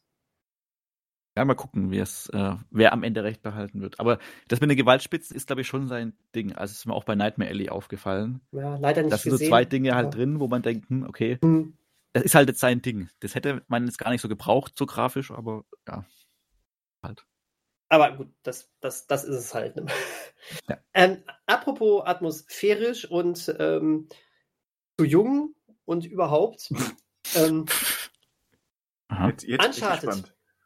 Es kam irgendwie jetzt doch, jetzt langsam rollt die Uncharted Marketing-Welle ähm, auf uns zu, immer mehr. Es kam jetzt noch mal ein dritter Trailer, ähm, der jetzt nicht so viel Neues zeigt. Alles, was man schon mal gesehen hat, so ein bisschen ausführlicher. Und ich muss echt sagen, ähm, langsam wirkt das Ganze ja doch ein bisschen nach einem Abenteuerfilm. Also langsam kommt doch so eine Atmosphäre auf beim Trailer. Ähm, jetzt, jetzt habe ich die Hoffnung, dass der Film mir das auch zumindest vielleicht so ab der zweiten Hälfte äh, auch, auch bietet. Also ich glaube, ich habe doch langsam Lust drauf. Ich bin noch sehr skeptisch bei dem Film, aber ich habe langsam Lust drauf und ich glaube, ähm, ja, wenn man lustig, ich gucke, Entschuldigung, ich muss mich ja mal selbst unterbrechen. Ich, ich, ich gucke hier gerade so raus aus, aus, aus dem Fenster und hier ist direkt Liegt ein ein Schiff vorbei. Da, liegt, da läuft ein Mann mit Schnurrbart herum. Aber hier, hier ist ein ba relativ großer Baum direkt äh, gegenüber von meinem Büro und es guckt mich total eindringlich ein Eichhörnchen an, was da, was da sagt. Was Jetzt ist- denn da? Jetzt ist es, jetzt ist es wieder weg. Das war total lustig. Äh, ja, wie auch immer. Wenn es gleich drei Eichhörnchen sind, dann sag mal Bescheid, weil in einer halben Stunde sind es dann 30 Eichhörnchen. okay. Ich Ein, ein, die Vö ein die Vögel-Remake halt nur mit, mit äh, Waldtieren. The, nee, The Squirrels. Nur Eichhörnchen. Squirrels, ja. Äh, ja, ähm, auf jeden Fall ähm, hab, könnte ich mir doch irgendwie vorstellen, ja, wenn man diese die Variante von gerade von Sully ähm, aus den Spielen so ein bisschen ausklammert, sich vielleicht einfach doch irgendwie es schafft, ich tue mich da manchmal leider ein bisschen schwer mit, einfach sich darauf einzulassen, auf die Filmvariante der beiden. Es könnte doch ein ein spaßiger Abenteuerfilm werden. Ich hoffe es zumindest irgendwie. Und ähm, ich fand ganz cool, ich habe mal jetzt extra geachtet, ich wollte immer wissen, wer hat die Musik gemacht. Und zwar wollte ich das wissen, weil das Hauptthema der Spiele ziemlich cool ist. Und ich dachte, wenn sie schlau sind, dann holen sie jetzt Henry Jackman an Bord, der sowieso sehr gerne und sehr viel im Blockbuster-Kino unterwegs ist. Denn der hat den Das Score stimmt. zu, äh, der hat den Score zu Uncharted 4 gemacht. Und der, ähm, der, äh, da fand ich sehr, sehr cool, dass er dann auch wirklich das äh, in den Spielen 1 bis 3 etablierte Hauptthema auch aufgegriffen hat und verwendet hat. Es war nicht mehr so penetrant häufig wie in den ersten drei Spielen, aber es war da. Es hatte genau die richtige Uncharted-Atmosphäre. Und ich habe immer geguckt und ich fand das ganz merkwürdig, dass man wirklich bis vor, bis vor wenigen Wochen noch überhaupt gar nicht rausfinden konnte, wer denn jetzt eigentlich die Musik macht. Und jetzt stand es endlich mal am Ende des Trailers und es war nicht Henry Jackman. Schade eigentlich. Toll. Aber äh, es ist immer ein Name, bei dem ich jetzt denke, oh, das könnte, aber trotzdem, ähm, ah, ich weiß nicht, ob er diesen das Hauptthema aufgreift, das wird schon wieder nicht so zu ihm passen, aber es könnte was ganz Cooles werden. Es ist nämlich Ramin Javadi. Hm. Ähm, Unser Mann in Hollywood. unser, unser Mann in Hollywood. Ähm, ja, es könnte jetzt auch einfach dann wieder klingen wie Game of Thrones 2.0. ähm, aber äh, hey, ich, ich hatte erst gedacht, ah, äh, weil, also ich hatte irgendwie befürchtet, das ist jetzt so jemand wie Junkie XL, den ich, Okay. äh, den ich eigentlich, den fand ich mal ganz cool, aber mittlerweile hat er gezeigt, dass er nicht mehr kann als irgendwie seine ein, zwei Variationen. Äh, und der, der hatte das nämlich, der hatte den Tomb Raider Score gemacht, der war zum Vergessen. Und bei Ramin Javadi könnte ich mir zumindest, wenn nicht das Hauptthema, zumindest ein Hauptthema vorstellen, was, wo man sagt, ja cool, das ist Abenteuer, das ist Atmosphäre und ähm, ja, genau, genau das, genau das wird es sein. Ähm, deswegen, ich freue mich jetzt irgendwie doch drauf. Äh, Mitte Februar kommt der Film. Vielleicht haben wir dann endlich mal eine Situation, dass ich mich auch wieder in etwas vollere Kinos reintraue. Weil schon, ich möchte ihn wirklich gerne sehen. Ähm, ich bin immer noch vor allen Dingen skeptisch, was den Regisseur betrifft. Ruben Fleischer hat noch keinen guten ja. Film gemacht, bis auf Zombieland. Aber ähm, trotzdem, ich habe ich hab Lust drauf. Ähm, Und wo wir, bei, wo wir bei Running Gags unseres Podcasts sind, äh, Ja, der, bitte. der Bob's Burgers Trailer ist, ist gedroppt. Yeah! Ich habe übrigens noch nicht die deutsche Variante gesehen. Christian, du wirst jetzt sagen, gut so, aber Ja, ich habe zu, also für mich sage ich gut so, weil es gewohnt, klar, weil Gewohnung, überhaupt nicht- Gewohnheit du- ist. Ich könnte mir, äh, ich könnte mir, hör mal, wer der hämmert, äh, nur noch schwerlich auf Deutsch angucken. Ne? Also das hat man, wenn man einmal im Original drin ist und das auch erheblich besser ist und man ist, na, dann kommt man da nicht wieder anders, dann kommt man nicht mehr raus. Dann ist, ist man in der, dann ist man eingeweihter sozusagen. Aber Ähm, trotz alledem vielleicht, weil es ja, denke ich mal, viele auch auf Deutsch gucken. Ähm, äh, hier einmal an alle die Entwarnung. Ähm, äh, in, der, in den deutschen Trailer habe ich, äh, ich habe es äh, im Synchronforum gelesen, ähm, es sind alle Stimmen aus der Serie. Ähm, übrigens, äh, Louise, die hier in Deutschland für einige Staffeln mal eine andere Stimme hatte, die dann aber später zum Glück wieder die alte hatte. Das war tatsächlich auch nur, weil die Sprecherin eine Zeit lang nicht zur Verfügung stand. Auch das ist wieder die Stimme, die die meisten mögen. also es ist äh, alles super und selbst die Verantwortlichen hinter den Kulissen sind die, die für die Serie verantwortlich sind. Also es scheint ähm, Wer die deutsche Synchro kennt und sie mag, muss jetzt nicht befürchten, dass, äh, wie es ja manchmal leider der Fall ist, äh, dass plötzlich irgendwie äh, durch Promi-Synchro oder so ausgetauscht wird. Oh Gott. Sondern, ja, mein Gott, ist, wie häufig hast du das, ne? Horst Lichter spricht Bob. Scheiße, das ist so abstrus. Ähm, Geil. Ey, wir haben es ja immer noch mit Disney zu tun. Also, wer weiß. Wer weiß. Wer weiß. Ja, also im Trailer stimmt alles. Aber ja, was wolltest du über den Bobs Burger Trailer sagen? Ja, dass er das, das, gibt. dass es ihn so, okay. gibt, genau. Und ich, ich, ich wir, haben, wir haben Bobs Burgers ja schon ein paar Mal hier besprochen, spätestens seit deiner äh, deine Aufgabe an uns und weil es zumindest ja mich durchaus auch angefixt hat. Und jetzt, so gut. jetzt kommt dieser Film und ich glaube, wenn wenn ein Trailer oder wenn eine eine IP ähm, heutzutage noch Kamina Burana im Trailer benutzen kann und darf, dann Bob's Burger. Es, es reicht alleine diese äußerst erotische, in Zeitlupe dargestellte Variante eines gemachten Burgers zu sehen. Sexy Burger! Sexy Burger. Aber ist es dann, also ich überlege, ist es eigentlich in der, gerade in der Pandemiezeit eigentlich so, also klar, der Film war ja schon vorher in Planung, da jetzt halt einen Kinofilm zu machen, weil es ist ja, also braucht, womit lockt man die Leute ins Kino? Klar, es ist eine neue Geschichte der äh, Familie, aber im Grunde ist es ja halt, wie damals auch beim Simpsons Kinofilm, aber der war ja auch dann ein Erfolg.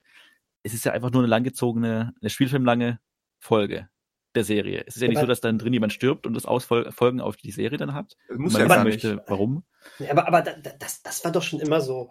Ähm, irgendwann, wenn du so liebgewonnene Figuren hast, dann findest du es einfach cool, die nochmal auf der Leinwand zu sehen das, das, das ist. Ja, ist das, so. aber der, also ist das so? Ist also, also ich, ich, es ist für mich persönlich nur gesprochen, es ist nicht, nicht ausschließlich oder gar nicht mal so, so extrem die, der Gedanke, das auf der großen Leinwand zu sehen, sondern mehr, ähm, dass hoffentlich mit den, mit den Möglichkeiten, eine anderthalb Stunden Narrative zu haben, ähm, mehr gemacht wird, was dann mhm, ähm, mhm. über das 20 Minuten Sitcom-Format hinausgeht.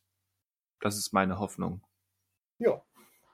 Und dann auch mit ein bisschen, man, man sieht schon, dass die Animation jetzt, die hat sich nicht komplett auf links gedreht, aber man sieht schon, ähm, da sind gewisse Upgrades in der Animation ähm, vollzogen worden.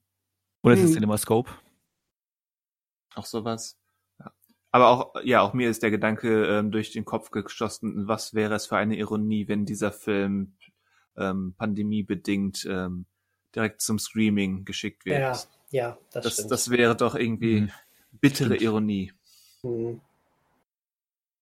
Naja, gucken wir mal. Äh, die Sache ist, ich habe immer noch das Gefühl, es läuft hier in Deutschland so immer noch unterm Radar. Es läuft natürlich bei Comedy Central total rauf und runter, aber äh, so richtig dieser, dieses, dieses komplette Phänomen ist es ja eigentlich nie geworden, oder?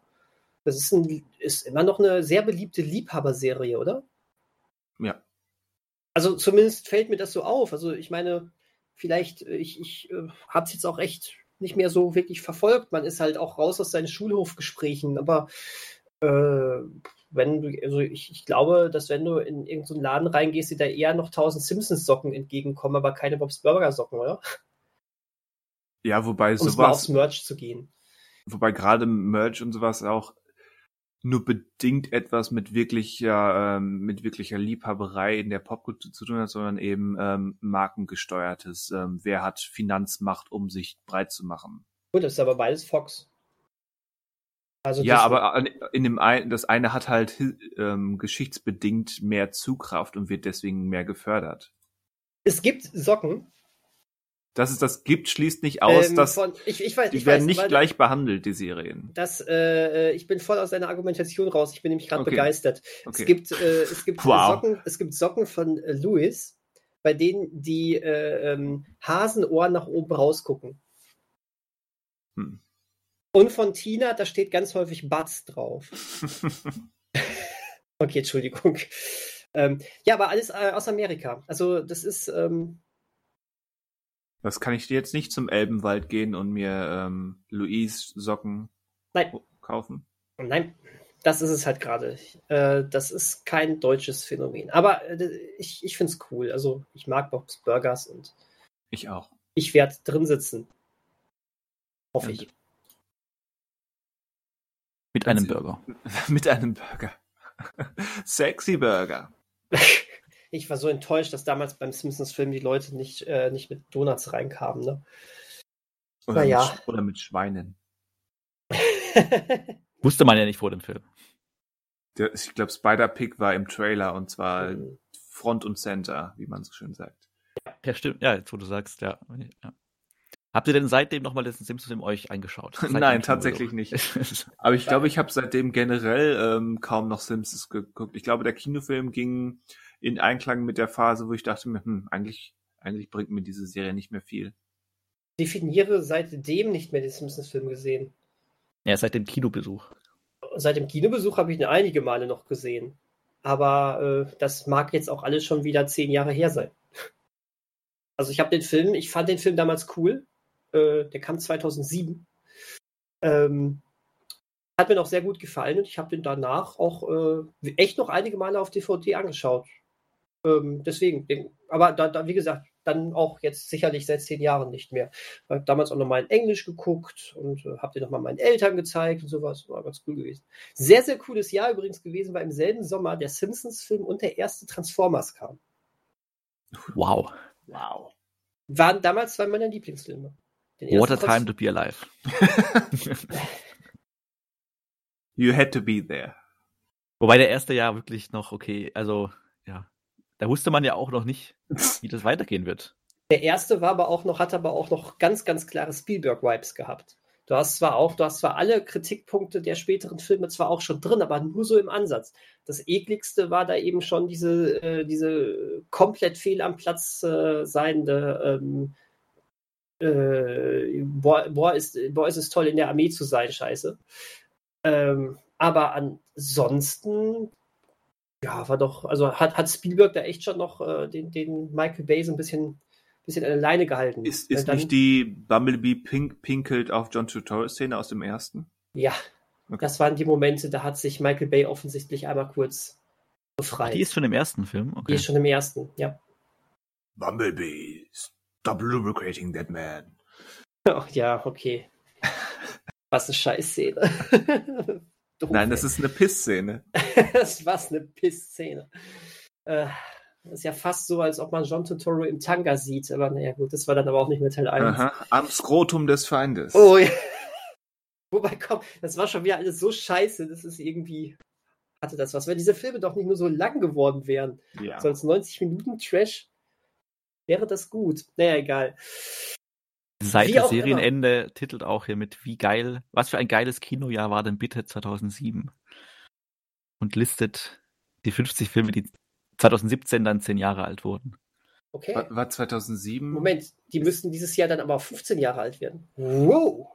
Wie, dann können Sie sagen, wie geil ist immer noch das Kinojahr 2017? Bitte. So ist War das. 2007 das Jahr, wo No Country for Old Men und There Will Be Blood ähm, Ja. Ja, korrekt. Und, Da- äh, dann um die- war's in der das Trio Tat. zu vervollständigen, kein Ohrhasen auch. Ich glaube, der Podcast ist in diesem Moment vorbei. Für immer. Und Spider-Man 3. Ja, siehst du? Der wird hier aber als Spider-Man 3 nennen sie nicht. Stirb langsam 4.0 aber.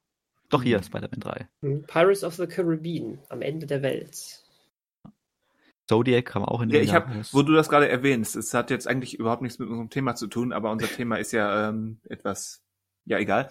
Wie Äh, geil war das, war der Januar 2022? Nein, eigentlich? wegen, wegen, wegen Pirates 3. Ähm, mir ist neulich ähm, durch meinen Twitter-Feed eine Szene wieder vorgespielt worden, wo, ähm, wie heißt, wie heißt der von, von, es ist nicht Tom Holland, der andere, der Holland heißt, der Darsteller.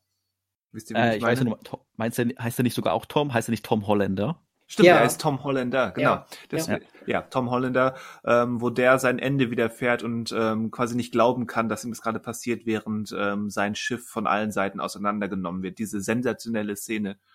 Ah, ich weiß es, okay, ja, ja. Die, die wurde mir vorgespielt und ich habe diese Szene gesehen und dachte, mein Gott, das sieht so gut aus. Das ist so eine gute Szene. Das sieht nicht nur der Moment, wie er da rumläuft und er läuft da so stoisch die Treppe herunter, während um ihn herum alles zerbeerst und so weiter. Das ist nicht nur ein guter Moment für den Charakter, sondern das sieht auch einfach so gut aus. Und irgendwie, mhm. ähm, da war dann ein Kommentar darunter, der sagt etwas im Sinne von, wisst ihr noch, als teure Filme auch teuer aussahen? Und ich dachte mir, ja, ich erinnere mich noch daran. Dunkel.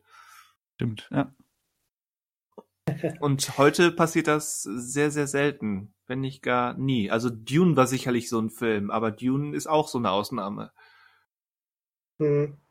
Ich und, möchte... und Dune hat weniger gekostet als Red Notice. Mhm. ich möchte sehr gerne mal wieder einen Gore Verbinski-Film sehen. Auch das, naja, ja. Lone Ranger 2 ist definitiv jetzt durch, nachdem nach Johnny Depp jetzt auch Army Hammer gecancelt wurde. ist es mit der Besetzung. Aber Lone Ranger, also ich, also ich, bei mir ist es so mit Lone Ranger. Ich habe den damals im Kino gesehen und mochte den wirklich sehr, sehr gerne. Und ich traue mich aber seitdem nicht mehr an diesen Film ran, weil ich befürchte, vielleicht ist er gar nicht so gut, wie ich ihn damals erlebt habe. Ich, ich habe den vor drei, vier, vielleicht fünf Jahren ein zweites Mal gesehen und fand, dass der Sequenzen hat, die wirklich sensationell gut waren. Und dann mhm. hast du so eine Sequenz, ähm, du hast da gerade ähm, wirklich diesen, diesen Genozid, die ne, so eine Genozidsequenz, ähm, wo die amerikanische Armee da die, die, ähm, die Natives abballert und anderthalb Sekunden später hast du so ein so ein Karlauer Gag mit mit dem Pferd, was irgendwie ähm, Johnny Depp auf den Kopf scheißt oder sowas. Ich weiß jetzt nicht genau. Aber du hast halt diese, diese extremen Schwankungen. Hier, super krass emotional und heftig inszenierte Genozidszene. Ach, übrigens, ähm, Karlauer mit Pferd und dummem Indianer. Mhm. Und das beißt sich derart, ähm, das hat mich dann doch durchaus gestört. Der Film ist generell auch ähm, zu lang, zu verzwickt erzählt, dafür, dass er gar nicht so was Verzwicktes zu erzählen hatte. Aber, wie du schon sagst, der hat aber Momente drin, dafür lohnt es sich, diesen Film zu gucken. Das Finale ist so großartig mit den Zügen. Ja. Äh, super. Also, ich finde, die, die äh, Crash-Sequenz hat mich aber fast noch mehr beeindruckt. Auch, auch. Die, der, Zug, der Zug-Crash. Ja. Ja, wäre spannend, ein neuer Film von ihm. Also, ich würde sagen, die Blockbuster, die er gemacht hat, die waren eigentlich alle gut. Er hat Weatherman gemacht, über den muss man natürlich nichts mehr weiter sagen. Da reicht es zu wissen, wer da die Hauptrolle gespielt hat. Und ich habe gerade, also er hatte einen neuen Film Ankündigung, Spaceless heißt der Film. Spaceless. Ein neuer Film. Mit äh, Jared Bruckheimer auch als Produzenten. Mhm. Für Paramount, aber nicht für Disney über einen Mann, der äh, aufwacht wie, und in einem äh, Raumanzug steckt und durch das Weltall schwebt und einen Computer hat. Also eine Computerstimme, schätze ich mal, der ihm äh, Gesellschaft leistet, während seine Luft, ihm die Luft ausgeht. Hm. To solve the mystery of his death. Also ist er dann schon tot oder wie? Also um das Rätsel seines Todes zu lösen. naja, hm. so nächstes Jahr, also gibt noch keinen Cast, äh, aber gibt schon einen IMDb-Eintrag. Okay. Weil äh, der Mann der hat so eine tolle Bildsprache. Also ist, da muss mehr kommen. Ich fand ja auch den Animationsfilm von ihm echt cool, Rango. Mhm. Ja. Ähm, ja, aber auch hier der, äh, was war das letzte, was er gemacht hat vor ein paar Jahren? Äh, die fand ich auch gut. Pure for Wellness. Ja, genau. Ja. Also, also der Mann der, kann was. Wirklich. Der hatte auch ein paar Macken, aber der hatte Absolut. auch so, so ein paar, vielleicht ähnlich wie, wie Malignant, so ein paar eben Einflüsse des Verrückten und des Ungewöhnlichen, die den definitiv sehenswert machen. Ja. Also durchaus. Gorwebinski ist, geht immer. Hat aber jetzt leider echt Flops geleitet. So schade. Naja. Apropos geleistet und sowas.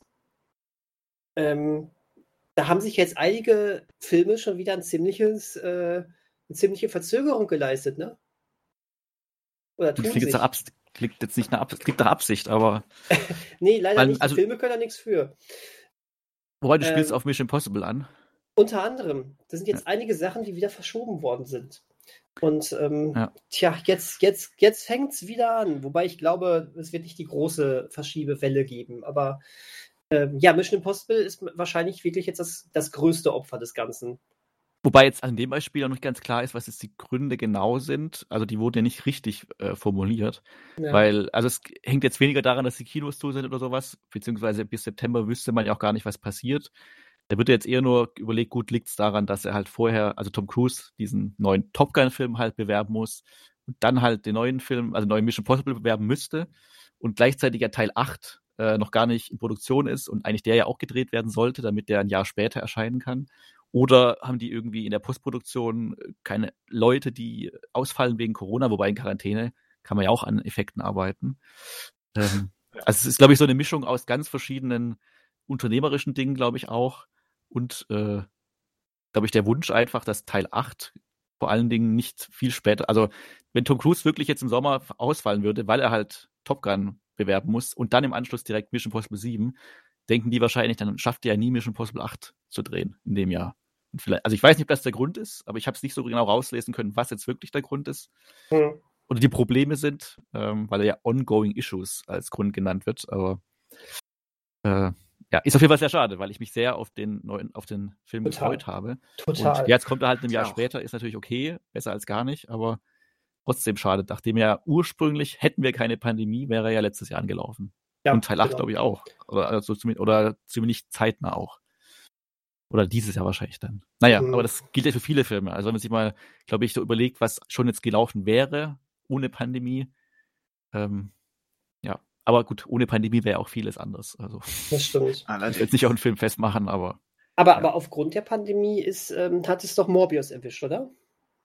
Der eigentlich jetzt schon Ende Januar ja. hätte starten sollen, aber jetzt im April, glaube ich, kommt, oder? Gut, da hält sich dann meine Trauer in Grenzen. Auch. Äh, weil ich da jetzt nicht so wirklich Erwartungen habe ähm, und ich auch nicht weiß, ob das äh, sich jetzt gelohnt hat, den nochmal zu verschieben. Ich glaube äh, nicht, nein. Ich glaube sogar, dass sie mehr. Ja, wobei, Spider-Man läuft natürlich noch, ne? Ähm, ich könnte mir fast schon vorstellen, dass das natürlich auch die Entscheidung sehr leicht gemacht hat, zu sagen, wir schieben den nochmal ein bisschen nach hinten. Mhm. Bevor wir uns ähm, mit Morbius äh, irgendwie in den Spider-Man-Run nochmal reingrätschen. Weil der Film läuft immer noch, glaube ich, pralle. Pralle. Pralle auf Malle. Pralle auf Malle. Apropos ich, Malle ganz kurzer Einwurf. Ja. Der, ich habe jetzt den dritten Poirot-Film noch, also einen dritten gesehen, Das Böse unter der Sonne. Ah. Und der wurde auf Malle gedreht. Ah. In den 80ern. Und man sieht einfach, das ist ein anderes Malle, als wir es heute mhm. vom Ballermann kennen. Ja, also Malle ist, äh, Ballermann, äh, Malle ist ja auch nicht nur Ball, also Mallorca ist nicht nur Ballermann heutzutage, aber man denkt nicht, dass das Mallorca ist, was man da sieht. Aber doch, mein, meine Eltern waren, waren mittlerweile, wir waren damals äh, drei, vier Mal auf Mallorca und eben auch weit entfernt von Abschusstourismus und so weiter, sondern und da habe ich dann eben auch die Fotos gesehen, dass es da durchaus ein paar ähm, schöne Ecken gibt. Ja.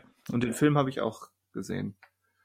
Den äh, Poirot oder Ballermann 6 mit äh, Top Gear? So, sowohl als auch, aber an Ballermann 6 kann ich mich nicht mehr wirklich erinnern. An den Poirot, das ist drei Jahre her oder so. Oh, diese Kotzszene im Flugzeug, ne? Bäh. Mhm. Ich war ähm, damals im Kino, nein. ey. Mhm. Gott. Wie, wie, auch immer. Meine äh, Lieben, äh, der Podcast neigt sich dem Ende und das meine ich jetzt nicht mal äh, ironisch. Ähm, ich habe noch so ein paar kleine Sachen, die wir vielleicht. Äh, Hau raus. Darf, darf ich noch eine, eine ganz kurz, eine ganz kurze Sache nur noch zu den Verschiebungen sagen? Ja. Mhm. Einfach nur, um dieses, diese Thematik abzuschließen. Ähm, Red äh, hatten wir, glaube ich, noch nicht erwähnt, äh, ist äh, einfach mal nicht mehr im Kino zu sehen. Der Film wird jetzt am 11. März auf Disney Plus zu sehen sein. Ja, ist, ist ja auch wieder ein Pixar. Ja, genau. Und das finde ich äh, unverschämt, weil das ist jetzt der dritte Pixar-Film in Folge, der von Disney einfach mal aus dem Kino rausgehalten wird. Oh, hatten wir das nicht schon mal? Ja. Hatten wir schon, okay, gut. Aber äh, also, nicht, jetzt also nicht bei Red, also das Thema hatten wir schon, aber nicht bei Red. Genau, ich glaube, Red war jetzt, das war jetzt erst auch im Laufe des Januar nämlich gekommen. Ähm, wie auch immer, wollte ich jetzt, hatte jetzt nochmal für mich in diese Verschiebesache reingepasst. Ja, wie, und, wie wir äh, beim letzten Mal schon festgestellt haben, das ist offenbar kein Zufall mehr. Disney will die Marke Pixar nutzen, aber sabotieren. Irgendwie, irgendwie schon. Und, äh, ja, ähm, brauchst du Red im Titel, brauchst du halt auch einen äh, Dwayne Johnson als Hauptdarsteller. Mhm. Wie Ja, genau. nach Red Notice mit Red One für Prime Video. Aber jetzt schon nehme ich den Ball und schmeiße ihn in Richtung äh, Christian. Du, ich habe dich nämlich gerade ganz äh, unhöflich unterbrochen. Deswegen, Alles gut. bitte. Wie gesagt, jetzt nur so ein paar kurze Sachen noch, äh, die man kurz kommentiert, weil die wahrscheinlich gar nicht so viel mehr bringen als das. Wir haben zum Beispiel einen Titel für die ähm, Herr der Ringe Serie, nämlich Überraschung The One Ring wird sie heißen. Überrascht. Heißt sie nicht The Rings of Power? Äh, stimmt, mein Gott, sorry. Da habe ich das hier vor mir und erzähle Blödsinn. Ich entschuldige mich. Also The Lord of the Rings, The Rings of Power. Ja, The Rings of Power. Meine Güte. Ich muss ins Bett um, um 20 vor eins mittags. Ähm, wobei, ich, wobei ich schon äh, erstaunlicher finde, dass äh, wir haben ja gleichzeitig diesen Teaser bekommen, wo man einfach nur sieht, äh, wie äh, diese Schrift erscheint, so in Gold gegossen wird und sowas. Und ähm, dass das total animiert, also gut, hochwertig animiert aussieht, es aber nicht animiert ist. Richtig. Ich glaube, das, äh, das finde ich äh, viel, viel krasser, als dass man jetzt diesen Schulterzucktitel. Das fand ich auch ver verblüffend, ähm, aber eben eigentlich nicht positiv. Oh, wieso? Ja, weil, die, die Wirkung, hm, das sieht ganz schön, das sieht wie hochwertig animiert aus. Ähm, also doch irgendwie künstlich, weil angeblich kann man erkennen, dass es animiert ist. Und hm, das haben sie echt gemacht. Ist ja irgendwie der falsche Effekt, den man haben möchte, wenn man es echt macht. Das, das, das stimmt, aber eigentlich hätten sie es nicht besser machen können.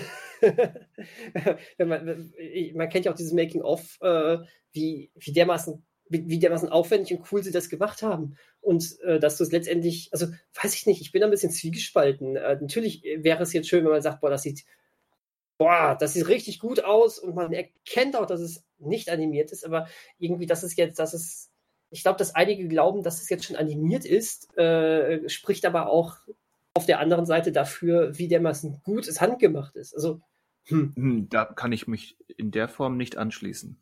Also ich weiß nicht, ich, ich, ich finde einfach. Ich finde, das ist falsch herum von der Ja, Logik her. Aber vielleicht ist das einfach nur mein, mein, meine Vorurteile oder Vorlieben, was das betrifft. Aber nee, ist für Ah. mich der falsche Effekt. Aber auf, auf, auf jeden Fall trotzdem cool, dass es äh, handgemacht Ja. ist. Naja. Und der, und der Titel ist halt, ähm, wir wussten ja ungefähr in welcher Ära und in was für einer, so ungefähr, worum es sich dreht. Da passt der Titel eigentlich nur so nach dem Motto, ja, Ja. ungefähr so war das zu erwarten. Auch wenn ich es gerade versemmelt habe. Am 2. September geht's los. Sehr gut. Äh, dann noch eine kleine Sache. Äh, an, vielleicht möglicherweise, höchstwahrscheinlich äh, soll Jason Momoa in Fast and Furious 10 mitspielen. Vermutlich als äh, neuer Schurke. Als Großcousin von Windy. Ja, eh, wahrscheinlich. Ich meine, alles ist Familie. Familie. Wenn, wenn, ähm, wie, wie heißt er, der unsichtbare Wrestler? Ähm, Der Peacemaker. ja, Peacemaker. Ja. John, Ah, John, das- wenn John Cena ähm, Vin. Vin Diesels ähm, Bruder sein kann, dann kann auch Jason Momoa ähm, Die Ben Schwester. Johnsons ähm. Schwester sein, ja. Auf jeden Ja, ich Fall. finde die Filme immer noch, also auch den letzten Teil, unterhaltsam genug, um sie mir irgendwann mal anzuschauen. Äh, Ja. ist der, der ist noch bei Sky, ne? Ja. Genau, genau. Ah, ja. vielleicht reaktiviere ich jetzt doch mal demnächst meinen mein Account wieder. Ich meine, bis Euphoria dauert es nicht mehr so lange, bis die deutschen Folgen kommen. Und ähm, ich habe ja schon Bock drauf. Äh, ist eigentlich noch äh, hier ma manchmal immer, niemals, fast immer, selten und so weiter noch da. Das ist gar nicht so schwierig, der Titel. Ich weiß, ich habe ihn jetzt extra mal versemmelt. Der war eine Zeit lang auch da. Der ist da immer noch. Ja, gut, okay, dann muss ich reaktivieren. Hau rein. Ja, mache ich. So, dann haben wir ähm, der neue Batman geht vielleicht möglicherweise wahrscheinlich drei Stunden. Hm, 175 Minuten. Geil. Geil. Ja, und kommt in, schon in fünf Wochen. Also ist Ja, schon geil. nah. Mhm. Geil. Ach, äh, da, da Wow. würde ich gerne einmal kurz einhaken, äh, äh, wo, ich, wo, wo ich vorhin Filmkomponisten. Daniel will immer einhaken, wo ich das doch eigentlich nur innerhalb von anderthalb Minuten abhaken wollte. Entschuldigung. äh, äh, wer sich, äh, wer, wer auf Filmmusik steht und sich ein bisschen auf den neuen Batman einstimmen möchte, ähm, es gibt jetzt einen ersten Track ähm, aus dem Score von äh, Michael Giacchino und ähm, Oh, das ist schon sehr, sehr geil atmosphärisch. Ich meine, dieses, Haupt, dieses sehr simpel gehaltene, aber auch hochatmosphärische Hauptthema kennen wir natürlich jetzt auch schon durch die Trailer. Ich finde das mal mhm. sehr, sehr cool, dass mal wirklich nicht irgendeine beliebige Musik genommen wurde, sondern man ja tatsächlich schon mit der Musik Werbung gemacht hat. Wobei ich jetzt auch gehört habe, dass Mike Giacchino schon ähm, die Themen komponiert hat, bevor überhaupt irgendwas gedreht wurde. Und man sich sogar bei den Dreharbeiten auf die Musik ein bisschen verlassen hat. Was ist sogar das Stück, was jetzt veröffentlicht wurde, was äh, quasi Matt Reeves gehört hat, bevor er den Screentest hatte. Oder den, nee, den Screentest mit Robert Pattinson gemacht hat. Dann. Ja, irgendwie so. Aber auf, auf, auf, jeden Fall kam vor ein paar Tagen, ein, zwei Wochen oder so, kam, ähm, kam das raus. Findet man relativ schnell, wenn man Michael Giacchino, also bei Spotify ist es auch, ne, das ist jetzt auch wirklich hochoffiziell, es sind mal ein, zwei so komische, als offiziell angezeichnete Screen, äh, irgendwie so äh, Dauerschleifen-Sachen des Hauptthemas mal erschienen. Es war aber überhaupt nichts Offizielles. Aber jetzt kann man mal wirklich in den Score von Michael Giacchino reinhören und da ist auch, also ist auch äh, ein Thema noch mehr drin, was auch nicht mehr ganz so düster dann klingt und so. Aber ich glaube, das wird ein richtig geiler Score. Und ich glaube, dieser ganze Film wird richtig, richtig gut. Hoffentlich. Hoffentlich, ja. Hoffentlich.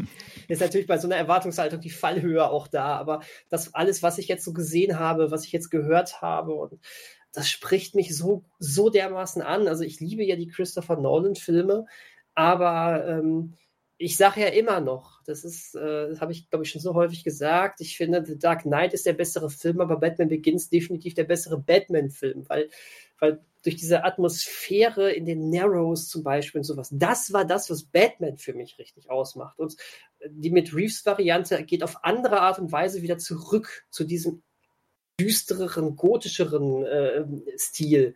Und ähm, ja, genau, das fehlte mir so ein bisschen bei, bei The Dark Knight. Und äh, es war tatsächlich interessanterweise bei The Dark Knight Rises wieder ein bisschen mehr drin, aber ähm, es war natürlich trotzdem ein Großstadt-Thriller dann irgendwie. Und ah, ich, ich glaube, Matt Reeves macht hier jetzt so einen richtig geilen Batman-Film. Auch wieder sehr um Realismus bemüht. Da werden wir jetzt auch kein Superman fliegen, entlang fliegen sehen oder sowas. Aber das wird gut, ey. Das wird gut. Dein Wort in Gottes Ohr. Ja, ja, ich hoffe es echt. Was hast du noch, Christian, was du so. raushauen möchtest? Ohne Unterbrechung vielleicht von dem dritten hier. Ach, alles gut. äh, hat einer von euch äh, das Original Ein Mann namens Owe gesehen?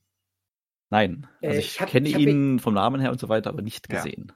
Ich habe ihn im DVD-Regal, aber auch nicht gesehen. Okay. Ich habe ihn auch nicht gesehen. Äh, Tom Hanks soll die Hauptrolle im US-Remake spielen. Aha. Und damit ist das abgehakt. Ach, Moment, okay. warte. Ein, Nam ein, Mann, ein Mann namens Das ist unfassbar. Ich, ich gehe nach Hause. ich habe mich verzahnt, ich habe den Film gesehen. Ich habe den Film gesehen. Und kann Und? der was? Ja, der war gut.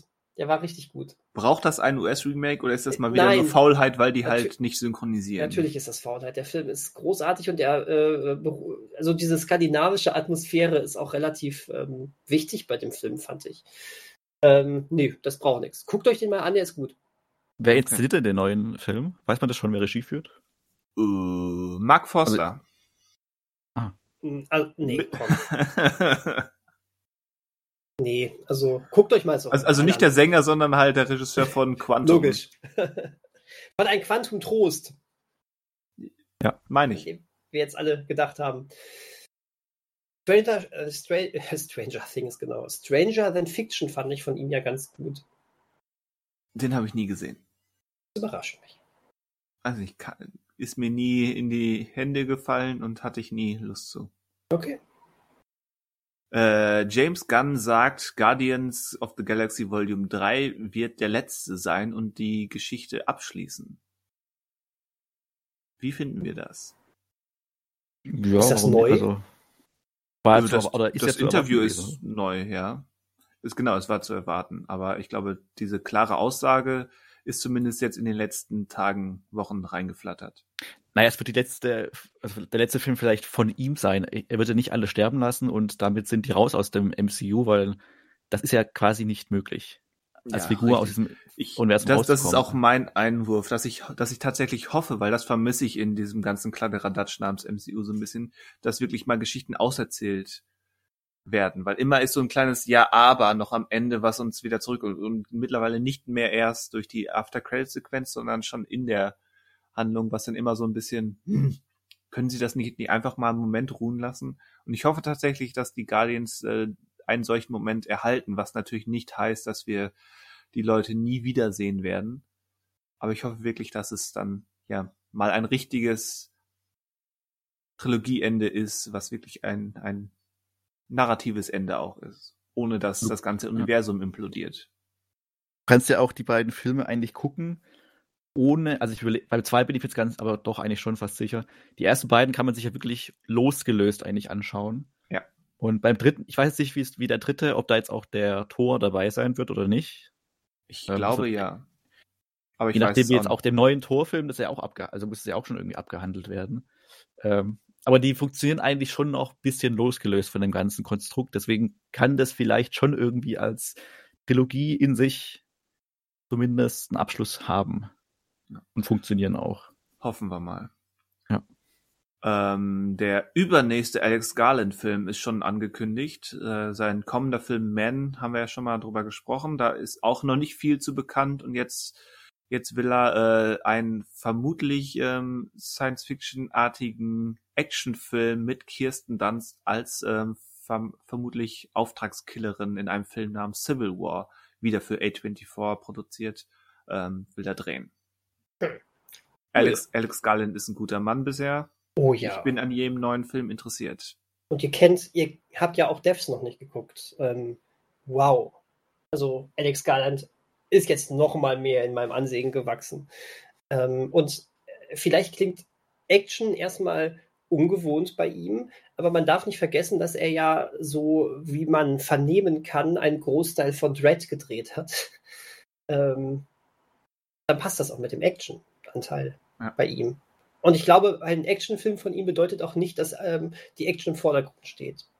Das glaube ich auch nicht also äh, alles, was von Alex Garland, äh, Alex Garland kommt, nehme ich zurzeit mit Kusshand, wirklich. Das, äh, ich kann euch, euch beide auch echt nur noch einmal sagen, guckt Devs, das ist echt großartig. Hättest du ja, wieder hättest andere Sachen.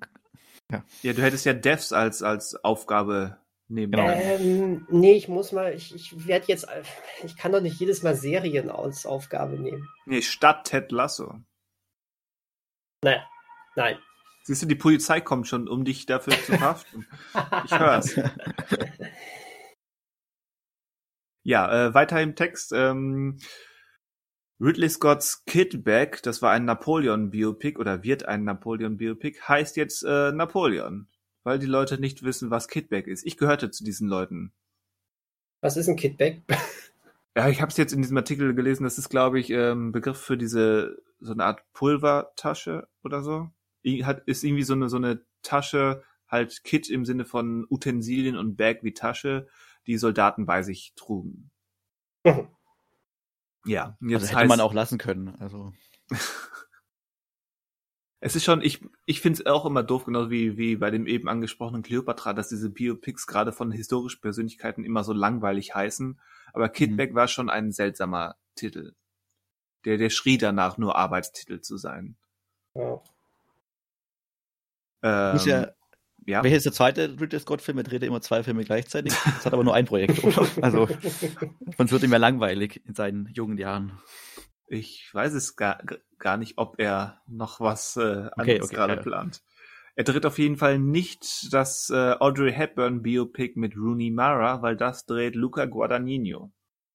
Ah, es ist noch nichts weiter bekannt oder geplant, aber ja, Luca Guadagnino, Regisseur von unter anderem Suspiria, äh, dreht ein Audrey Hepburn Biopic mit Rooney Mara. Die Besetzung finde ich, ich würde generell sagen, Audrey Hepburn kann man nicht kopieren und bei, kein, bei keiner Darstellerin ist es so wichtig, dann doch irgendwie optische Ähnlichkeit zu haben. Generell bin ich der Meinung, dass optische Ähnlichkeit in einem Biopic zweitrangig ist, aber bei Audrey Hepburn spielt das schon eine Rolle, würde ich sagen. Aber Rooney Mara kommt dem schon ordentlich nahe, glaube ich.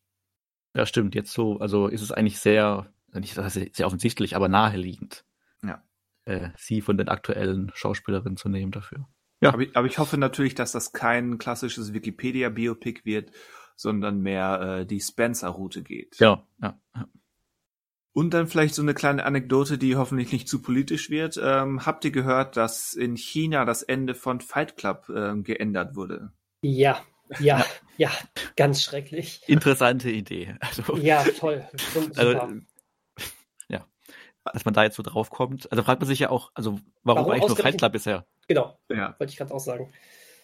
Das weiß ich auch nicht. Also wer sich Spoilers für Fight Club, äh, ähm, ein 23 Jahre alter Film. Aber ähm, in China endet der, der Film nicht mit dem Einstürzen der Hochhäuser, weil die Sprengsätze gezo- ähm, gezündet wurden, sondern es blendet aus, wenn, ähm, ja, nennen wir ihn weiterhin Jack und Maler am Fenster stehen und hinausschauen, im Sinne von, du hast mich ein, an einem seltsamen Zeitpunkt meines Lebens kennengelernt. Und dann geht es zu schwarz und eine Textzeile, äh, eine Texteinblendung ähm, klärt darüber auf, dass ähm, über ein Insider-Information konnte die Polizei ähm, dahinter kommen, konnte die Sprengung verhindern und Tyler wurde festgenommen. Und in eine Psycho Psychotherapie gesteckt oder so. Wird ja auch Natürlich. noch eingeführt. Ja, ist das nicht äh, großartig? Ja, ist doch, wenn ich so überlege, das bessere Ende, ja. Das ist, ähm, glaube ich, ganz im Sinne von David Fincher, wie er es eigentlich enden lassen wollte. das geht ja nochmal, weil es ja wirklich auch das eigentliche Ende dann nochmal entfernt, geht es ja nochmal drei, drei Schritte weiter als der legendäre Zusatz, wirklich Zusatz, äh, den, den Deutschland damals bei Spring Breakers ähm, gemacht hat. Stimmt, da gab es sowas ja auch mal. Ja. In die Richtung. Ja, stimmt. In Deutschland hat man nichts entfernt, aber da gab es halt den, die zusätzliche Einblendung, ach übrigens, die Mädels wurden verhaftet. Verbrechen lohnt sich nicht. Zwinker, zwinker. Wie man so Angst haben kann vor so einem fiktiven Werk einfach. Also, Mhm. Tja. ja, was soll man dazu noch sagen? Was soll man dazu noch sagen? Der, weil der Podcast hier wird ja auch wahrscheinlich, das Ende wird jetzt verändert werden in, bei Spotify China. ja. Ni hao. Naja, frag mal Bob Iger, da muss man, man muss einfach mal ehrfürchtig sein von der chinesischen Regierung. Mhm. Mhm. Wenn man von einer, ja, lassen wir das mal. Wollen jetzt nicht politisch werden. Zu spät. Alles ist Politik. Das stimmt. ja. Hast du Ja. noch was? Äh, nichts Wichtiges. Ähm, nein. Wie, du willst nicht erwähnen, dass äh, The Rock und Chris Evans jetzt einen Film zusammen machen? Ja, haben wir doch schon erwähnt. Hatte ich Ach vorhin ja, schon mal stimmt. im Nebensatz. Siehst du, das war. und das da, man damit reicht das an Aufmerksamkeit. Ja, hast du auch wieder recht. Haben wir genügend Notice gegeben dem Film. Nö, Ah. dann, dann haben wir nichts mehr. Da haben wir nichts mehr. Dann haben wir nichts mehr. Nächste Woche Hausaufgaben, da freue ich mich schon sehr. Ja, äh, ich bin gespannt auf alles. Hab aber auch Das- noch nichts angefangen. Okay. Naja. Oh, wow, wow. Ja, das Das wird dann wieder äh, die. Ich habe nichts angeschaut und dann haben sie alles gesehen wieder. Das ist doch der typische Schüler. Wie, ich habe nichts gelernt und dann habe ich eine Eins. Ja, Ja. ja. Das ist ja fast. Naja gut, ich freue mich. Ich äh, muss mich auch noch in die Filme einarbeiten. Aber das wird. Einarbeiten, Ich, nachdem ich, wir denk, uns ich diese denke, ich lege heute gute Arthouse-Serie. Arthouse-Serie. Ich Ja. habe zur Vorbereitung von Ted Lasso ja erstmal nochmal so ein Tutorial angeguckt von, den, von Abseitsregelung und sowas. ja. Wenn Weil das, wenn das einer von uns dreien braucht, dann du. Sehr gut. Naja, ich, äh, ich habe schon einiges hier auf der Zunge, was ich mir jetzt noch eine Woche verkneifen muss. Tja, ja, gut, dass wir keinen täglichen Podcast machen. So sieht das aus. Stimmt. Ja, das wäre schwierig. Also da kann ich ihn Wollt, triggern, will, wollt weil ihr einen täglichen Podcast haben, liebe Zuhörer, dann gebt uns fünf Wollt Sterne ihr bei den Spotify. täglichen Podcast? Ah, ja, dann müssen wir das so ein bisschen aufteilen, wie man so ein, so ein Kind manchmal aufteilt innerhalb der Familie. Äh, ich mache ihn montags und donnerstags, äh, Christian macht ihn äh, dienstags und, und äh, Manuel mittwochs und freitags und sonntags machen wir zusammen. Ich finde gut, dass ich meine Tage wieder nicht gehört habe, weil da wieder ein Tonaussetzer Ich glaub, war. Ich Dienstag und, also Dienstag auf jeden Fall. Ja, und- Dienstag habe ich auch noch gehört, aber ich weiß Dienstag und nicht. Samstag. Okay. Dienstag und Samstag. Ich und muss mein Sonntag- Wochenende opfern. Ja, du musst dein Wochenende opfern. Ja, wie auch ja, immer. Ja, schönen äh, Dank auch. Aber dann kann ich, dann kann ich ja noch triggern und sagen, Ted Lasso ist halt eine der besten Serien, ne, die es so in letzter Zeit gab. Da äh, ist sonst. Dann will ja heute auch keiner widersprechen. Ja, ist, also ich glaube, der Eindruck entsteht gerade, dass ich die Serie schlecht finde, aber ähm, also das ist jetzt, würde ich jetzt mal sagen, noch nicht der Fall. Also nicht der Fall. Nicht. Wer weiß, was da noch kommt. Weiß, Wenn sich kommt. Ted Lasso in Staffel 2, Folge 3 in ein Alien verwandelt. Ja, ganz schlimm wird so am Folge 5, wo er über den Hai springt. Ne? Bam, bam. Also ich bin So. eher noch am Knabbern seit zwei Stunden, warum ihr 99 Cent für Mali Genor ausgegeben habt und diesen direkt geschaut habt und nicht zuerst 99 Cent für Pick ausgegeben habt und den geschaut habt. Aber das klären wir an anderer Wir, Stelle. wir haben 99 Cent für Pick ausgegeben, hatten aber gestern Abend ähm, das Gefühl, Pick dürfte nicht, nicht so leicht, locker und unterhaltsam sein. Da muss man wacher und aufmerksamer sein. So ist es. Okay, Das- das äh, lasse ich noch durchgehen. wollten wir ihm die Bühne gewähren, äh, die dem Film höchstwahrscheinlich ähm, zusteht. So sieht das Okay. aus. Das lasse ich durchgehen. So Deswegen, war ein, ein verrückter James Wan Action-Horrorfilm ähm, angemessener. Was Christian sagt. Gut, Okay. dann ähm, lasse ich, entlasse ich euch jetzt mit gutem Gewissen. Sehr, sehr gut. Da, danke. Das freut mich, dass dein Gewissen beruhigt ist. Und der Puls wieder runter. Ja. In dem Sinne, Ja, wo Ähm. wir von Puls runter sprechen. genau, in dem Sinne, ähm, ich muss meine, äh, meine Blutdruckmedikamente nehmen, damit mein Blutdruck wieder runtergeht äh, und äh, sage auf Wiedersehen. Hören. Tschüss. er lernt Tschüss. es nicht. Adios zusammen. Ciao, ciao. Auf wieder riechen. Mm. Oder wieder schmecken. Hm. Oh, das ist aber mit Armin Hammer ein bisschen schwierig. Äh, auf Wiederhören. Alter. Ach ja, ich, ich war eigentlich gerade froh, dass wir keinen Kannibalenwitz gemacht haben, aber jetzt zu spät. Der will ich einmal erwähnt haben, warum der überhaupt gerade so in der, im Verruf steckt, steht. Mir ist es zu kompliziert und zu seltsam. Also Juristisch gesehen ist er auch noch nicht. eben, also äh, die ganzen Sachen, toll, sind wir immer noch. Daniel hat sich äh, wie Und wir gewohnt- sind wieder im Podcast. Ja, genau. Ich finde, alle, all diese Sachen sind immer schwierig zu bewerten, aber bei den anderen Sachen ist es immer relativ leicht, ähm, eine Tendenz zu haben mit, mit Opfer und äh, potenziellem Täter, dass man zumindest Opferschutz betreibt. Aber hier ist es, der ganze Kontext ist so seltsam. Weiß nicht. Das, Ja, ich verstehe. der, der Fall Army Hammer ist, äh, verwirrt mich mehr, als dass er mich äh, schockiert oder an, animiert, irgendwie etwas zu tun. Was nicht heißt, dass ich jetzt ähm, in den nächsten Tagen Call Me By Your Name gucken wollen würde. Es ist halt gerade präsent wegen Tod auf dem Nil und man da halt irgendwie mit ihm als Schauspieler noch zurechtkommen muss, oder was heißt, zurechtkommen muss, also sich halt beschäftigen muss mit ihm oder be berichten Ja, muss über einen Film. Man muss dem ihm er in die Visage blicken. Ja, und Naja, alles sehr Wie seltsam, alles schwierig. Wie nennen Kannibalen einen Skater?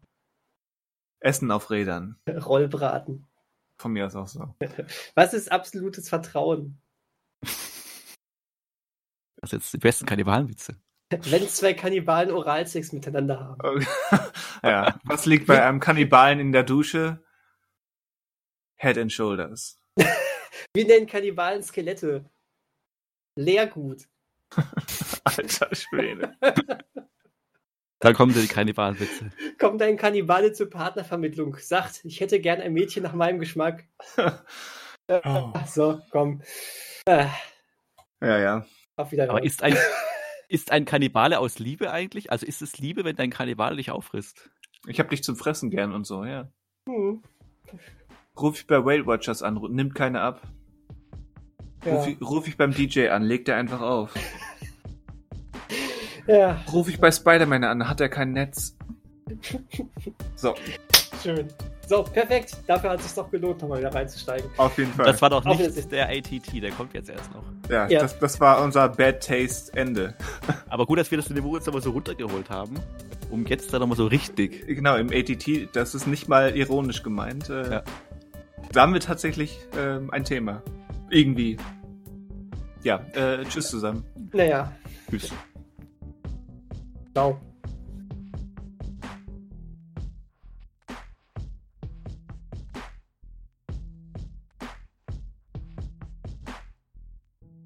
Ist halt so. Ich finde das schön. Das ist so einfach so ein.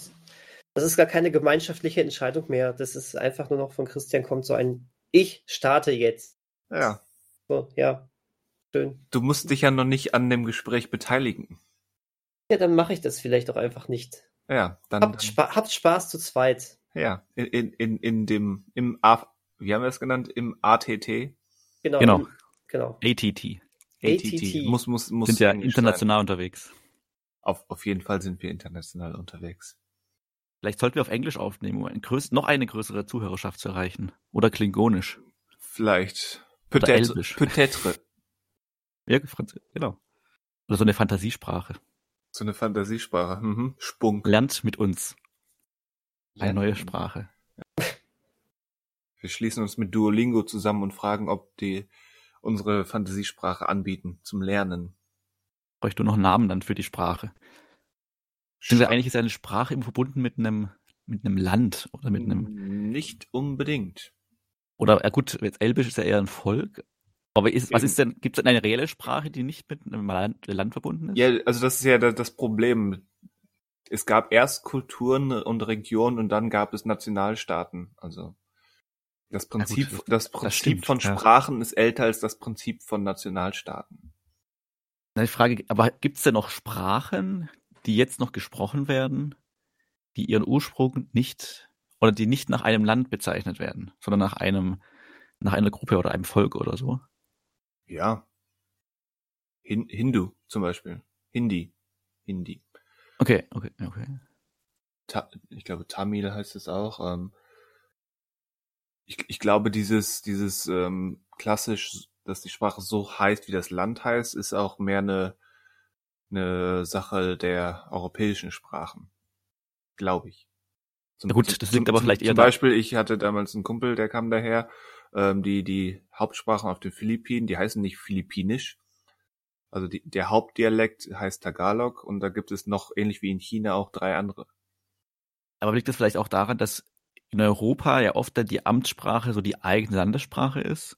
Erzähl das mal der Schweiz. Außer der Sch gut, die Schweiz ist eigentlich eine Sonderform. Ich überlege gerade, zum Beispiel Südamerika, Oder, ja oder Belgien, erzähl das Belgien. Haben auch drei Sprachen. viele, okay. Die Mehrheit vielleicht der europäischen Länder. ja, ich überlege gerade so, ja, so ein Kontinente wie Afrika oder Südamerika, die haben ja mal, gut, Südamerika, da sprechen halt Ja, viele und dann, kommt, dann kommen wir wieder in, in der, ins ungemütliche, ähm, in den ungemütlichen Bereich von Kolon Kolonialismus. Genau.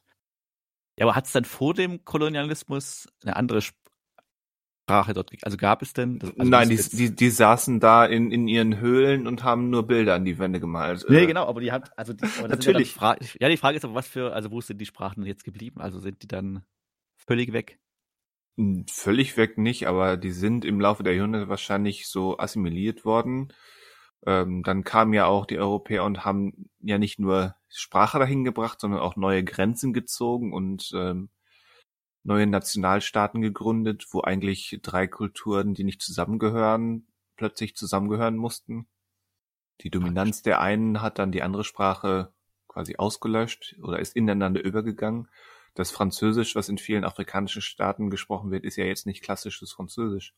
Und genauso ist zum Beispiel, glaube ich, argentinisches Spanisch ähm, nicht das gleiche wie mexikanisches Spanisch und nicht das gleiche wie spanisches Spanisch. Und selbst spanisches Spanisch gibt es ja mindestens drei große Dialekte oder Versionen. Das stimmt, ja, spannend ist. Also, um den Bogen, äh, äh, nicht den Bogen, den Kreis zu schließen, könnte man dann sagen, also eine provokante These, dass äh, Synchronisieren im Film eine Form des Kolonialismus ist. Ha. Das ist die Art von Polemik, die ich äh, manchmal durchaus zu schätzen weiß. Also natürlich ist es äh, ein schwieriger Vergleich. Aber um deine andere Frage Ja. vielleicht noch einmal kurz zu beantworten, so etwas wie Esperanto ähm, könnte man noch nennen. Also künstlich erschaffene Sprachen. Was, Losge äh, losgelöst von Kultur oder Nationen. Und was würde da jetzt für eine Sprache dazu zählen? Ja, Esperanto. Was ist denn Esperanto für eine Kennst- Sprache? Du kennst dich Esperanto? Das ist so eine. ich also, also erklär mal, vielleicht komme ich noch, also vielleicht doch, aber ich, Esperanto ist, ist eine, ich weiß nicht, wie alt sie wirklich ist, sagen wir mal, die ist in den 50er, 60ern, 1950ern, 60ern ähm, entwickelt worden, ist künstlich erschaffen. Ich, die hat, glaube ich, Fragmente aus fünf verschiedenen anderen Sprachen, die ist aber halt wirklich künstlich erschaffen worden, um so eine Art Welt, universale Weltsprache zu sein. Ah, okay. Und, und es gab mit oder Anfang der 90er den berühmten Freundeskreis ähm, Pop-Rap-Hit ähm, Esperanto mit Max Herre und Joy Denalani, glaube ich. Den habe ich vielleicht schon mal gehört, also den Song. Ja, 90er Kids erinnern sich. Ich habe gerade den Wikipedia-Beitrag offen und sehe, es gibt sogar äh, eine eigene Wikipedia der Sprache, also die Esperanto-Wikipedia. Ja. Mit etwa 300.000 Artikeln. Es überrascht mich, dass du da noch nicht von gehört hast. Ja, irgendwie ist es, äh, wurde ich damit nicht angesprochen. Ja, aber ich, ich glaube, dies, diesen, dieser ATT, se- di- dieses ATT-Segment ähm, kommt unserer Phrase von "Wir haben einen Lehrauftrag" ähm, so nah wie noch lange, wie schon lange nicht. Auf jeden Fall, ja.